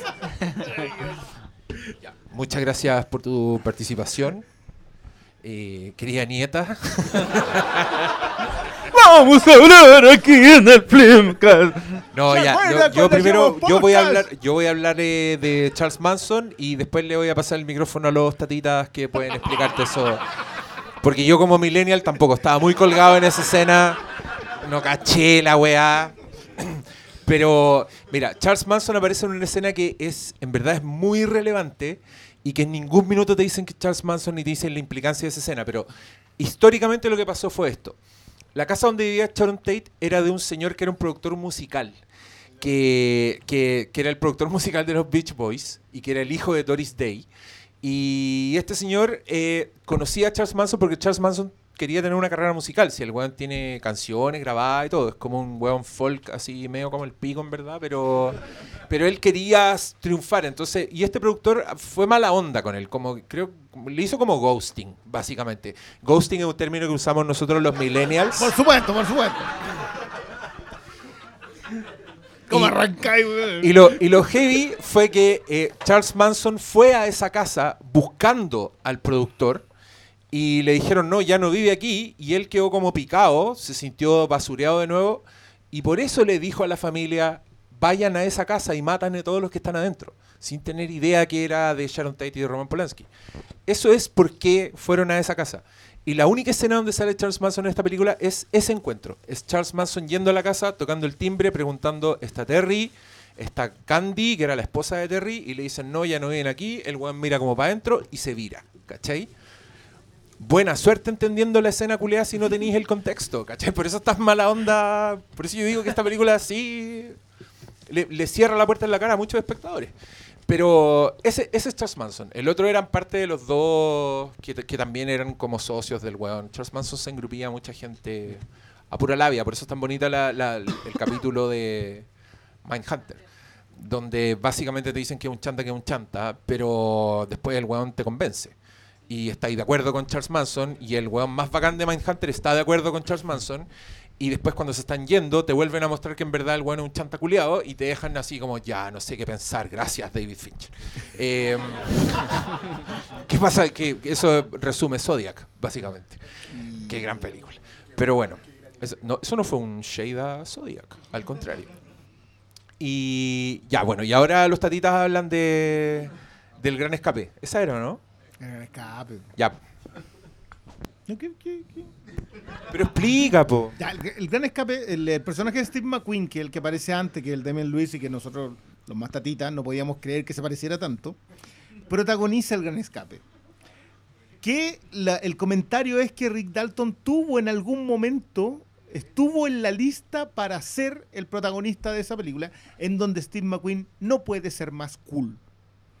O sea, Tarantino en toda su carrera jamás podría aspirar a ser un personaje tan cool como el personaje de Steve McQueen en El Gran Escape. O sea, el tipo que anda con la chaqueta de cuero, que se escapa solo, que anda en una moto sin casco, cruzando entre medio de los nazis, porque, porque es Steve McQueen, ¿cachai? Esa secuencia lo insertan digitalmente a él en la película de Preston, John, John Sturges. Lo insertan digitalmente, película en donde salía Charles Bronson, James Coburn, Richard Attenborough, Richard Attenborough. que lo conocen ustedes como el tatita de, De Jurassic Park. Lo conocen ustedes. Con eso ya me puse el carné encima solo. Eh, entonces, esa- ese momento en que te lo colocan digitalmente ahí es para decirte nunca iba a ser Steve McQueen.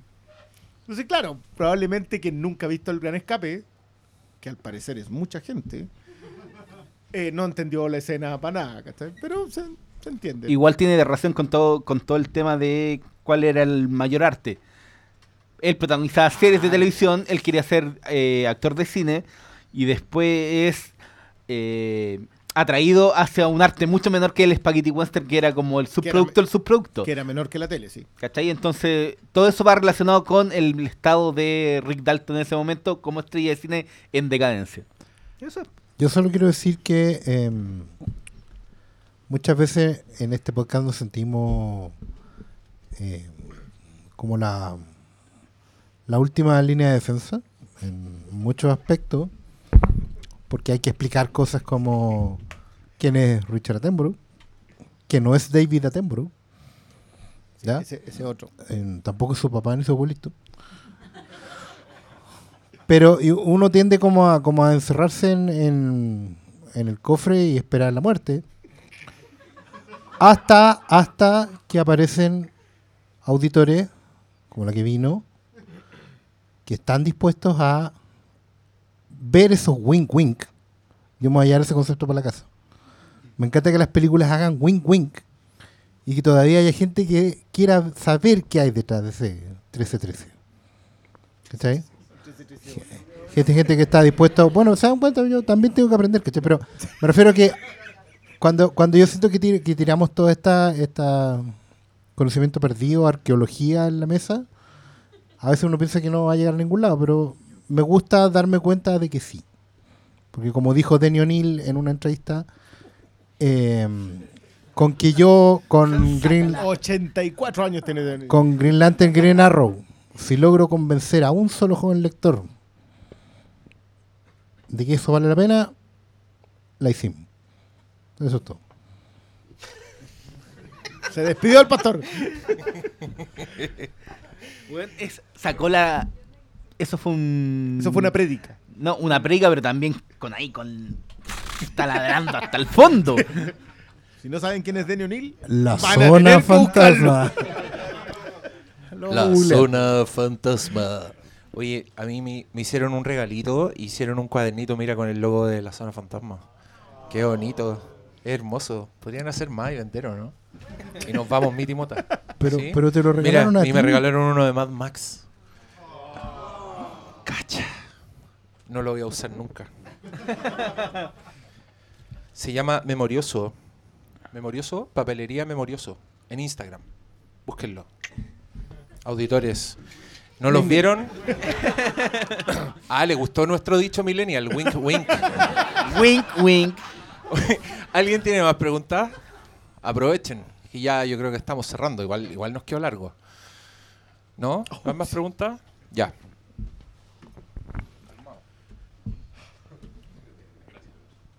Es que el pastor lo hizo otra vez, respondió a la pregunta antes de la pregunta, pero eh, iba muy a- asociado a lo que dijo nuestra amiga millennial maravillosa, em, que siento que la película, la crítica, respondiendo a la crítica, de que no es claro para la gente que no vivió en esa época o que no conoce la cultura o que esto a- a- ajena a ella, pero también es una invitación a leer, a conocer.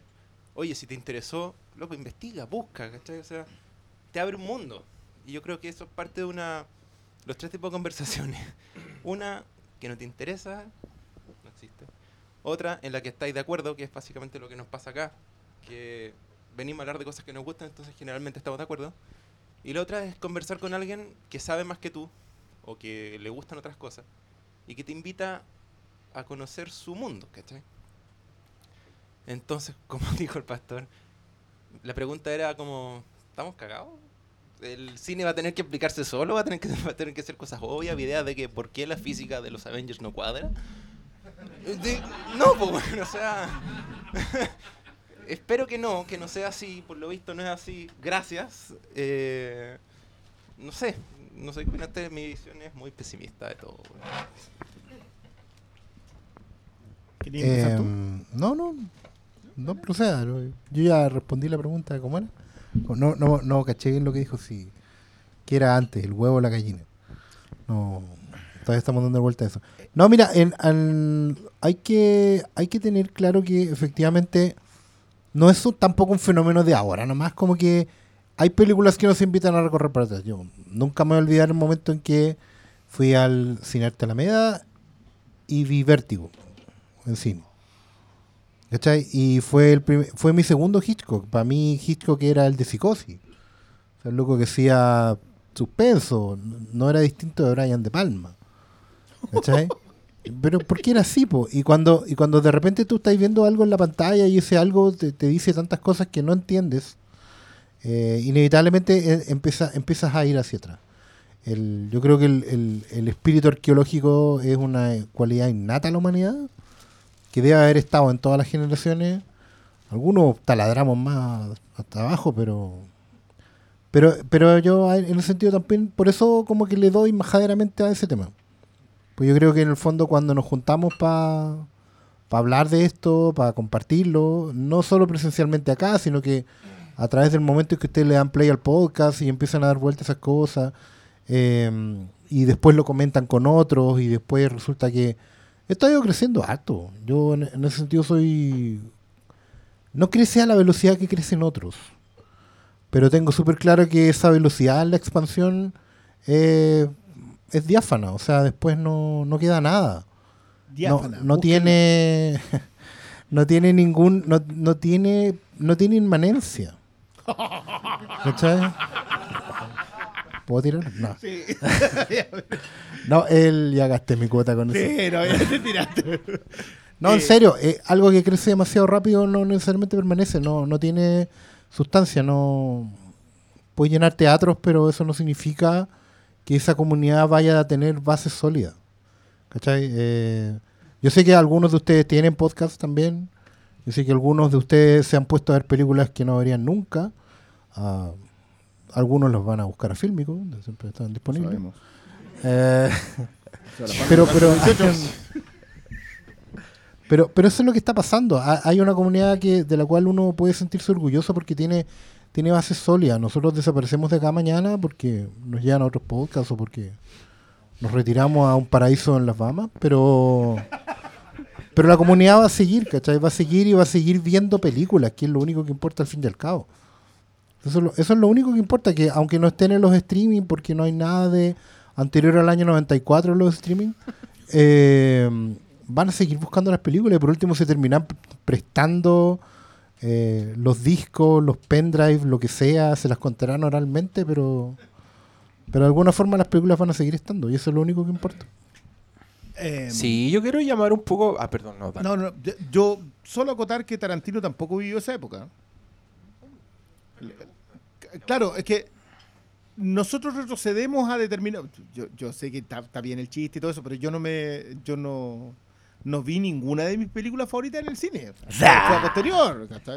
No si no llegaba al cine para allá tampoco. Pero. na- nada de eso, al fin y al cabo, lo pudimos consumir en el momento en que era. Ni siquiera el tipo que acaba de crear esto otro. Entonces, obviamente todos dicen, esto es un homenaje a algo que te gusta. Sí, pero es algo que tuviste que perseguir.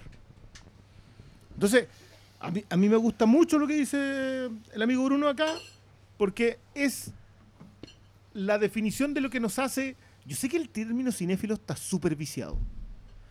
Pero lo que te hace cinéfilo es querer lo suficiente el cine para empezar a buscarlo.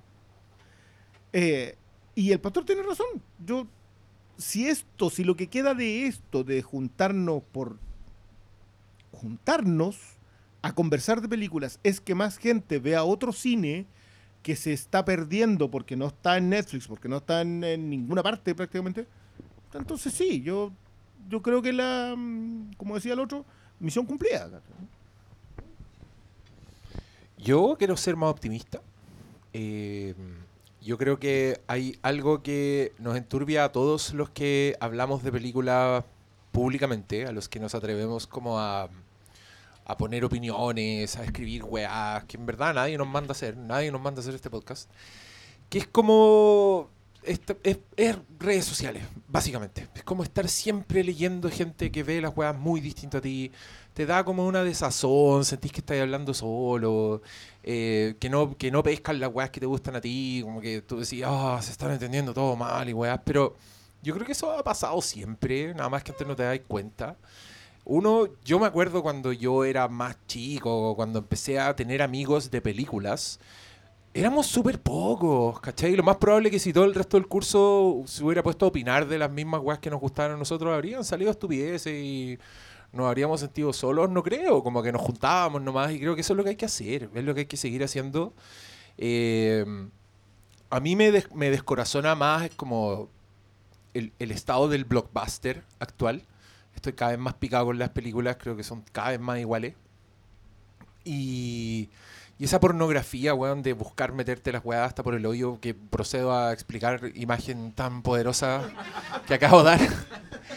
Pero no sé si, si les pasa a ustedes, pero el otro día conversaba con la Natalia sobre estas cosas. Y lo que pasa es que, weón, ahora hacen una película de Godzilla, por ejemplo, y pareciera que los productores, su misión número uno es, weón, meterte Godzilla por todos los orificios posibles, es darte 2 horas 40 de efectos visuales, que veáis todos los planos, weón, zorrones imaginables. Y eso lo están haciendo con todas las películas, weón. O sea, vaya a ver una Rápido y Furioso y es como, ah, querés Rápido y Furioso, te gusta Rápido y Furioso, toma, concha tu madre, y te van a, weón, te meten la cara así en la weá. Y yo sentí que hicieron eso con It, con, el capítulo 2 de que salí muy picado de It por lo que, por lo que ven. Pero mm, esa weá me desalienta más que, que se estrene una película como Eras una vez en Hollywood y haya un 20 weones hablando weas. Porque probablemente esos 20 weones hablando weas dan lo mismo. Eh, no es para ti la película, ya, chao. Yo me voy a juntar con gente que sí le gustó. Y, y esa weá, como incluso de, de llamar a, buscar, a, educarse, yo creo que no hay ni que hacerlo. Porque si la weá te llama, la vaya a buscar solo. Eh, ¿Y, y para qué vaya a buscar weas si no te llaman? Entonces, eh, yo, yo siempre estoy comparando la experiencia de un cinéfilo ahora a cómo la viví yo, obviamente. Y puta, sigo encontrando que el cambio fue para mejor. Eh, si las películas no están en el cine, están en Netflix o están en las distribuidoras chicas o están en el- las weas de festival de cine o están en el cine de género. Eh, yo sigo feliz de que el género de terror esté tan saludable. Al mismo tiempo me da rabia que la versión blockbuster del terror sea tan charcha. Porque a las weas buenas de terror parece que no les va bien. Y a las weas de terror que les va bien son malas. Como estamos muy lejos del año en que la película de terror más taquillera del año y batiendo récords fue El Exorcista. Hoy día las películas de terror que dejan la cagada son las It, son las Conjuring, entonces... Pero al mismo tiempo se está haciendo La Bruja, se está haciendo It Follows, Green Room, weas que te dejan loco, ¿cachai? Hereditary. Las, las masas películas. Entonces tampoco voy a reclamar por esa weá mucho. Está, está distinto el panorama y no, no se desalienten y hagan sus podcasts y, y- y- estén preparados a enfrentarse a cualquier cosa porque esta weá un campo minado. O sea, hay gente que, que se, se declara crítica de cine, estudiosos del cine, y tú lo escucháis hablar y, weón, no podéis creerlo. O sea, son desde promotores a weonados que encuentran todo bueno hasta gente que no es capaz de tener como una opinión propia. Y, y todas las voces se escuchan al mismo tiempo. Entonces, por un, lado, por un lado estamos nosotros weando con este podcast y por el otro están otros cabros que se juntan pero no lo escucha nadie. Y por otro lado hay gente muy popular que en verdad no te dice nada original y pico. Ustedes vayan donde los llamen nomás y, y sigan disfrutando las películas. Yo creo que eso, eso es lo que hay que hacer mejor que nada. Si, aunque no entiendan las referencias, aunque la, la weá les quede grande, denles vuelta, véanlas de nuevo. Y las weas que les gusten, véanlas mucho y defiéndanlas también porque eso, eso hace falta. Pues si hay tanto ruido que... ¿Para qué quedarse callados, no?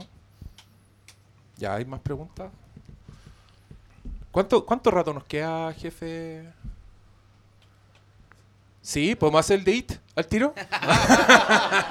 no, ya, ven, ven a la pregunta. Oye, tengo premios para la gente que hace preguntas, ¿eh? como polerita y weá.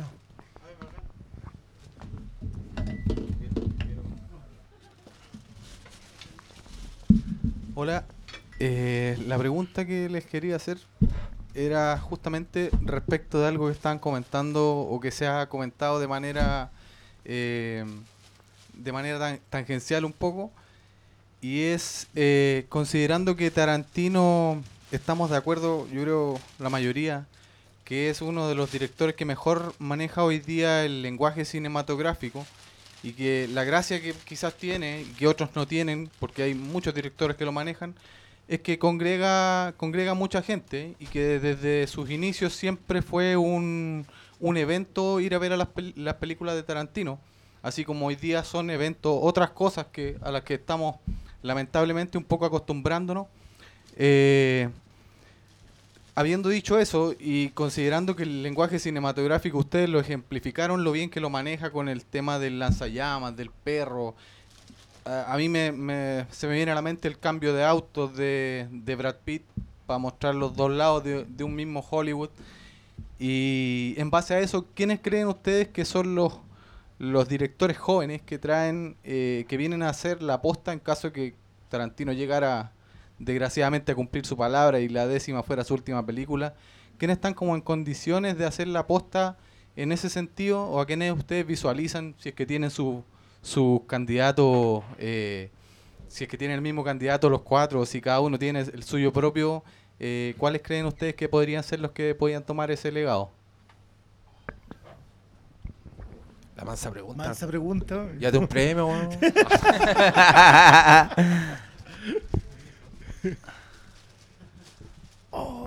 Yo quiero ser pesimista y decir que Tarantino es único.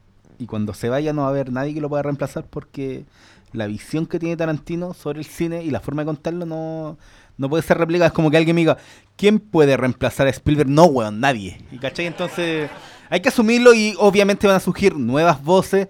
Yo creo que esas nuevas voces van a tener sus propias características y eso es lo valorable. Lo valorable. No, no, no va a haber alguien como él, ¿cachai? Y si no, puta, el cine sería súper fácil. po.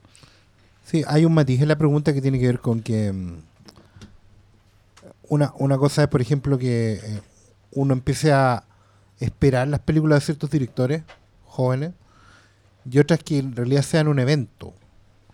Probablemente el, doctor Malo tiene razón en el sentido de que Tarantino era, se convirtió curiosamente en un evento per se. O sea, desde el principio, eh, en la película estaba asociada a su apellido y su apellido significaba algo. Es una cuestión que no, no se ha vuelto a repetir demasiado. Quizás porque otras generaciones de directores están más dispuestas a cambiar de género o de lenguaje incluso, eh, película a película, y además porque se mete el factor blockbuster, en que de repente igual de directores están dispuestos a hacer una, dos, tres películas que no tienen nada que ver con ellos para poder filmar sus propias películas. Eh, O sea, con- el, el único que está como haciendo lo que quiere con plata de los estudios es Christopher Nolan. Nolan. Porque es como. Se ¿Qué- ganó la chapa el de. Hola, esto es una película. Que, claro, Nolan y Villeneuve por un lado, pero todavía Villeneuve no es a- a apellido, ¿cachai? O Sí, sea, pues, no- no- no te Nolan sí, recauda- la, la no gente recauda, te dice, pues, bueno, no Blade Runner. ah, mañana hace una película Nolan de... Está maldita, weón. ¿Cachai? Nolan hace una película de vaqueros y la gente la va a ir a ver porque es, Nolan, de Nolan. Hay, hay una cosa ahí que que antes hubo un Kubrick, ¿cachai? O sea, hay, hay un- una asociación del apellido Hitchcock. Ahora, si me Ah, preguntáis pero- quién es... Pero bajémosle un poco los, los No, no, pero sí, decibeles, no, yo, no, yo estaba hablando de, de gente que tú el apellido lo colocabas en el afiche. ¿cachai? Tampoco ha pasado con todo el mundo todo el tiempo. No, nadie iba a ver una película de William Wyler, no. Iban a ver Ben Hur. ¿Cachai? Entonces no, eh, hay distinto a cuando decían la nueva de Kubrick y iba a ver Ojos bien cerrados. Y la sala llena. ¿cachai? Entonces, esos fenómenos no son tan, Todos lateados. tan repetidos. claro, era como, oh, ¿qué le pasó? Pero igual, no, es que no lo entendimos. Oye, No, ¿qué pero- pasa? Me no encanta esa weá. A mí también, No, pero, pero la- que cuando que salimos de la sala era como, Pero pasó ¿Qué la pasó? misma weá, yo me acuerdo, todos como, ah, la weá ahí, no, Kubrick, y vos, Sí, ¿qué te oye, pasa, concha era- tu madre? Pero eso pasaba como- en la realidad. No, yo me acuerdo, me acuerdo el comentario bacán, era como, hoy se nos puso cochino el viejito. No, sin respeto, weón. De claro, hecho, la naranja mecánica la hizo un weón muy, ingenuo y era, un, un conservador ese hombre. Pero para responder a la Se pregunta, matan a una vieja yo, con un pico yo por lo menos... weón. Hoy se nos puso de generé que No, no, Eh, pucha, ya. Pero pues. vamos a la pregunta, o sea, Ari Aster, eh, Robert Eggers, Ryan Coogler para mí, y Ryan Johnson también. Encuentro que so- son por lo menos esos cuatro, siento que todavía impregnan sus películas independientes que, por ejemplo, los dos últimos hayan hecho esto... Eh, Cagazo. Sí, ¿no? Es que, es que yo siento que, bueno, te- yo tengo, tengo mis matices con The Last Jedi. Para mí son dos películas en una. Una me gusta mucho, la otra la detesto con el alma. Lo digo. Eh, y Kugler, Kugler siento que él cobró su cheque y ahora está facturando. Y Ryan Johnson también. Así que yo, yo a esa gente, lo- por lo que le he visto que, soy- que es de ellos, me dan ganas de ir. ¿cachai? Y di- y digo, ah, es la nueva de ellos. Todavía soy yo nomás o unos cuantos, pero, pero voy. Yo voy a recoger. Yo, yo creo que el concepto es el autor. Eh, Yo siento que sí lo estamos recuperando. O sea, estamos recuperando esa idea de alguien que escribe, que dirige, que crea un mundo en una sola película o en varias. Pero la idea de volver a la teoría del autor, desechada por dos décadas, eh, por lo bajo, yo creo, incluso tres, no es tampoco tan terrible. al contrario, la celebro un montón. Pero para mí es Jeremy Solnier y, y Taylor Sheridan. Son los dos tipos que veo construyendo eh, desde su conocimiento, no, no sé si conocimiento, desde su talento para contar historias, están construyendo una línea autoral. ¿Van a ser Tarantino? No lo creo. Pueden ser el Jeremy Solier y Taylor Sheridan de sus generaciones. ¿cachai? O sea, independiente que creo que Sheridan es más débil en eso porque él es demasiado heredero de. Eh, pero yo la siguiente de, de Solier la espero sí o sí. Creo que Nichols eh, prometía para eso. Sí. Eh, no sé si está entrampado todavía. la- la- lamentablemente se cayó el proyecto que traía para Fox. Como todos los proyectos Fox. Sí, claro. Pero, pero sí siento que no hay uno. Debe haber 15 autores dando vuelta. Tenía a Bueno. Taika Waititi por un lado, ¿cachai? que sí, va A Don Noah. A Noah Hawley. Hay mucho autor dando vuelta. Eh, Lo que pasa es que obviamente no, tenemos, no tienen el peso que tuvo Tarantino en su momento porque Tarantino pegó dos fierrazos de entrada. Eh, pero Tarantino tenía un respaldo que no tienen estos muchachos y del cual probablemente, aunque no se avergüence, es un respaldo que, que hoy día no todos ven con los mismos buenos ojos. Lo de Weinstein es fundamental para que Tarantino sea quien es. No, no, no hay juicio en ello, pero sí hay que analizar que eso era una forma de crear una estrella en dirección como autor que ya no, que ya no está. Hoy día quien crea las estrellas... Sí, igual un matiz. Hay que entender que Weinstein creció de la mano de Tarantino también. po. Sí, sí, no, no, sí fue una relación bastante simbiótica. Pero, pero hoy día ves a, a- claro, Taika Waititi, Ryan Coogler, eh, eh, sí hicieron un blockbuster para Kevin Fitch. Claro. Entonces Ryan Johnson sí hizo un blockbuster para Kathleen Kennedy. Hoy día el, el foco está puesto en otra gente para crear autores. Igual la película que más espero yo este año es Knives Out de Ryan Johnson. Independiente de los pecados que muchos puedan cargarle. Eh, yo voy a ser pesimista también. No creo que haya un nuevo Tarantino en el sentido de que no hay ni un weón que me haga sentir esa weá que expliqué antes, como ya, cuéntame la historia completa y que sea así como un virtuoso cinéfilo cinematográfico a ese nivel. Pero creo que los nombres que han dicho son todos los interesantes. Y yo agregaría a Philip Lord y Chris Miller, los Uy, sí, hueones sí, sí. que están en otro estrato, hicieron las 21 Jump Street y la 22 Jump Street, que yo encuentro que son unas comedias de acción más inteligentes que la chucha. Y, y después del, se anunció Lego Movie y todos dijimos que esa mierda, weón, cómo hay que hacer una película de Lego Movie, la weá era buena. Y, y después intentaron hacerla sin ellos y la weá era como el pico, ¿cachai? Entonces son ellos y después metieron mano en Spider-Man Into the Spider-Verse. Eso, weón, y hagan lo que hagan yo voy a estar ahí, obviamente sin ser eh, un autor, pero por mí que esos weones hagan, hagan la- todos los blockbusters, todas las weas y... Y, el otro, y el otro se, nos, se nos está quedando Flanagan. En un género bastante más difícil, hay que decirlo. Sí. Yo, yo creo que el terror hoy día está súper invadido de gente con mucho, mucho talento, pero como que todavía no estamos ahí. eh, no sé, todavía nos falta ver Lighthouse. eh, pero. Ay, ay, ay, o sea, son gente que debuta muy fuerte. Yo, me- eh, Sí. la- Yo agregaría- Ducarneau también ve alguna cosa nueva que, que, que- que puede también reventar. O sea, el, yo, yo sé que esto es más un tema del Diego, pero el terror está dando una gente así, pero con un músculo narrativo que yo creo que no se está dando en ningún otro género hoy día. En ninguno. O sea, no es. No es simplemente por rendirle tributo a un género chico. Tú miráis It Follows, miráis The Witch, miráis eh, Hereditary, miráis eh, Raw, miráis eh, Revenge. Todos son miradas sobre el cine y sobre la narrativa cinematográfica súper independientes una de otra. Entonces, ahí es donde más puede crecer el cine hoy día. Yo también concuerdo. Y, y yo creo que el nombre de Flanagan también lo es. Y más allá del pesimismo, igual vamos, ya puede que Tarantino se retire, pero vamos a seguir teniendo a, a Don Paul Thomas Anderson y, y a Auto- Steven autores de mucho y peso, autores sí. que todavía siguen vigentes. Y Scorsese va a seguir filmando a hasta los 105, no sé, ya tiene no sé cuántos años y, y todavía no...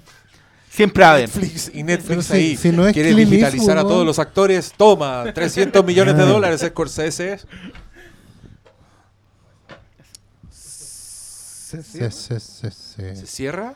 Oye, Yo el que ritmo que, tiene este podcast, weón, es pero así. Está impresionante. Impresionante. Ya, cabros, los que hicieron preguntas, pues acérquense para que se lleven un premio. Y les quería hacer una pregunta. ¿A ustedes les tinca que hagamos un live onda sobre todas las películas de Tarantino? Así revisar una por... Oh, ya, pues. Vamos a tener que hacer eso. No.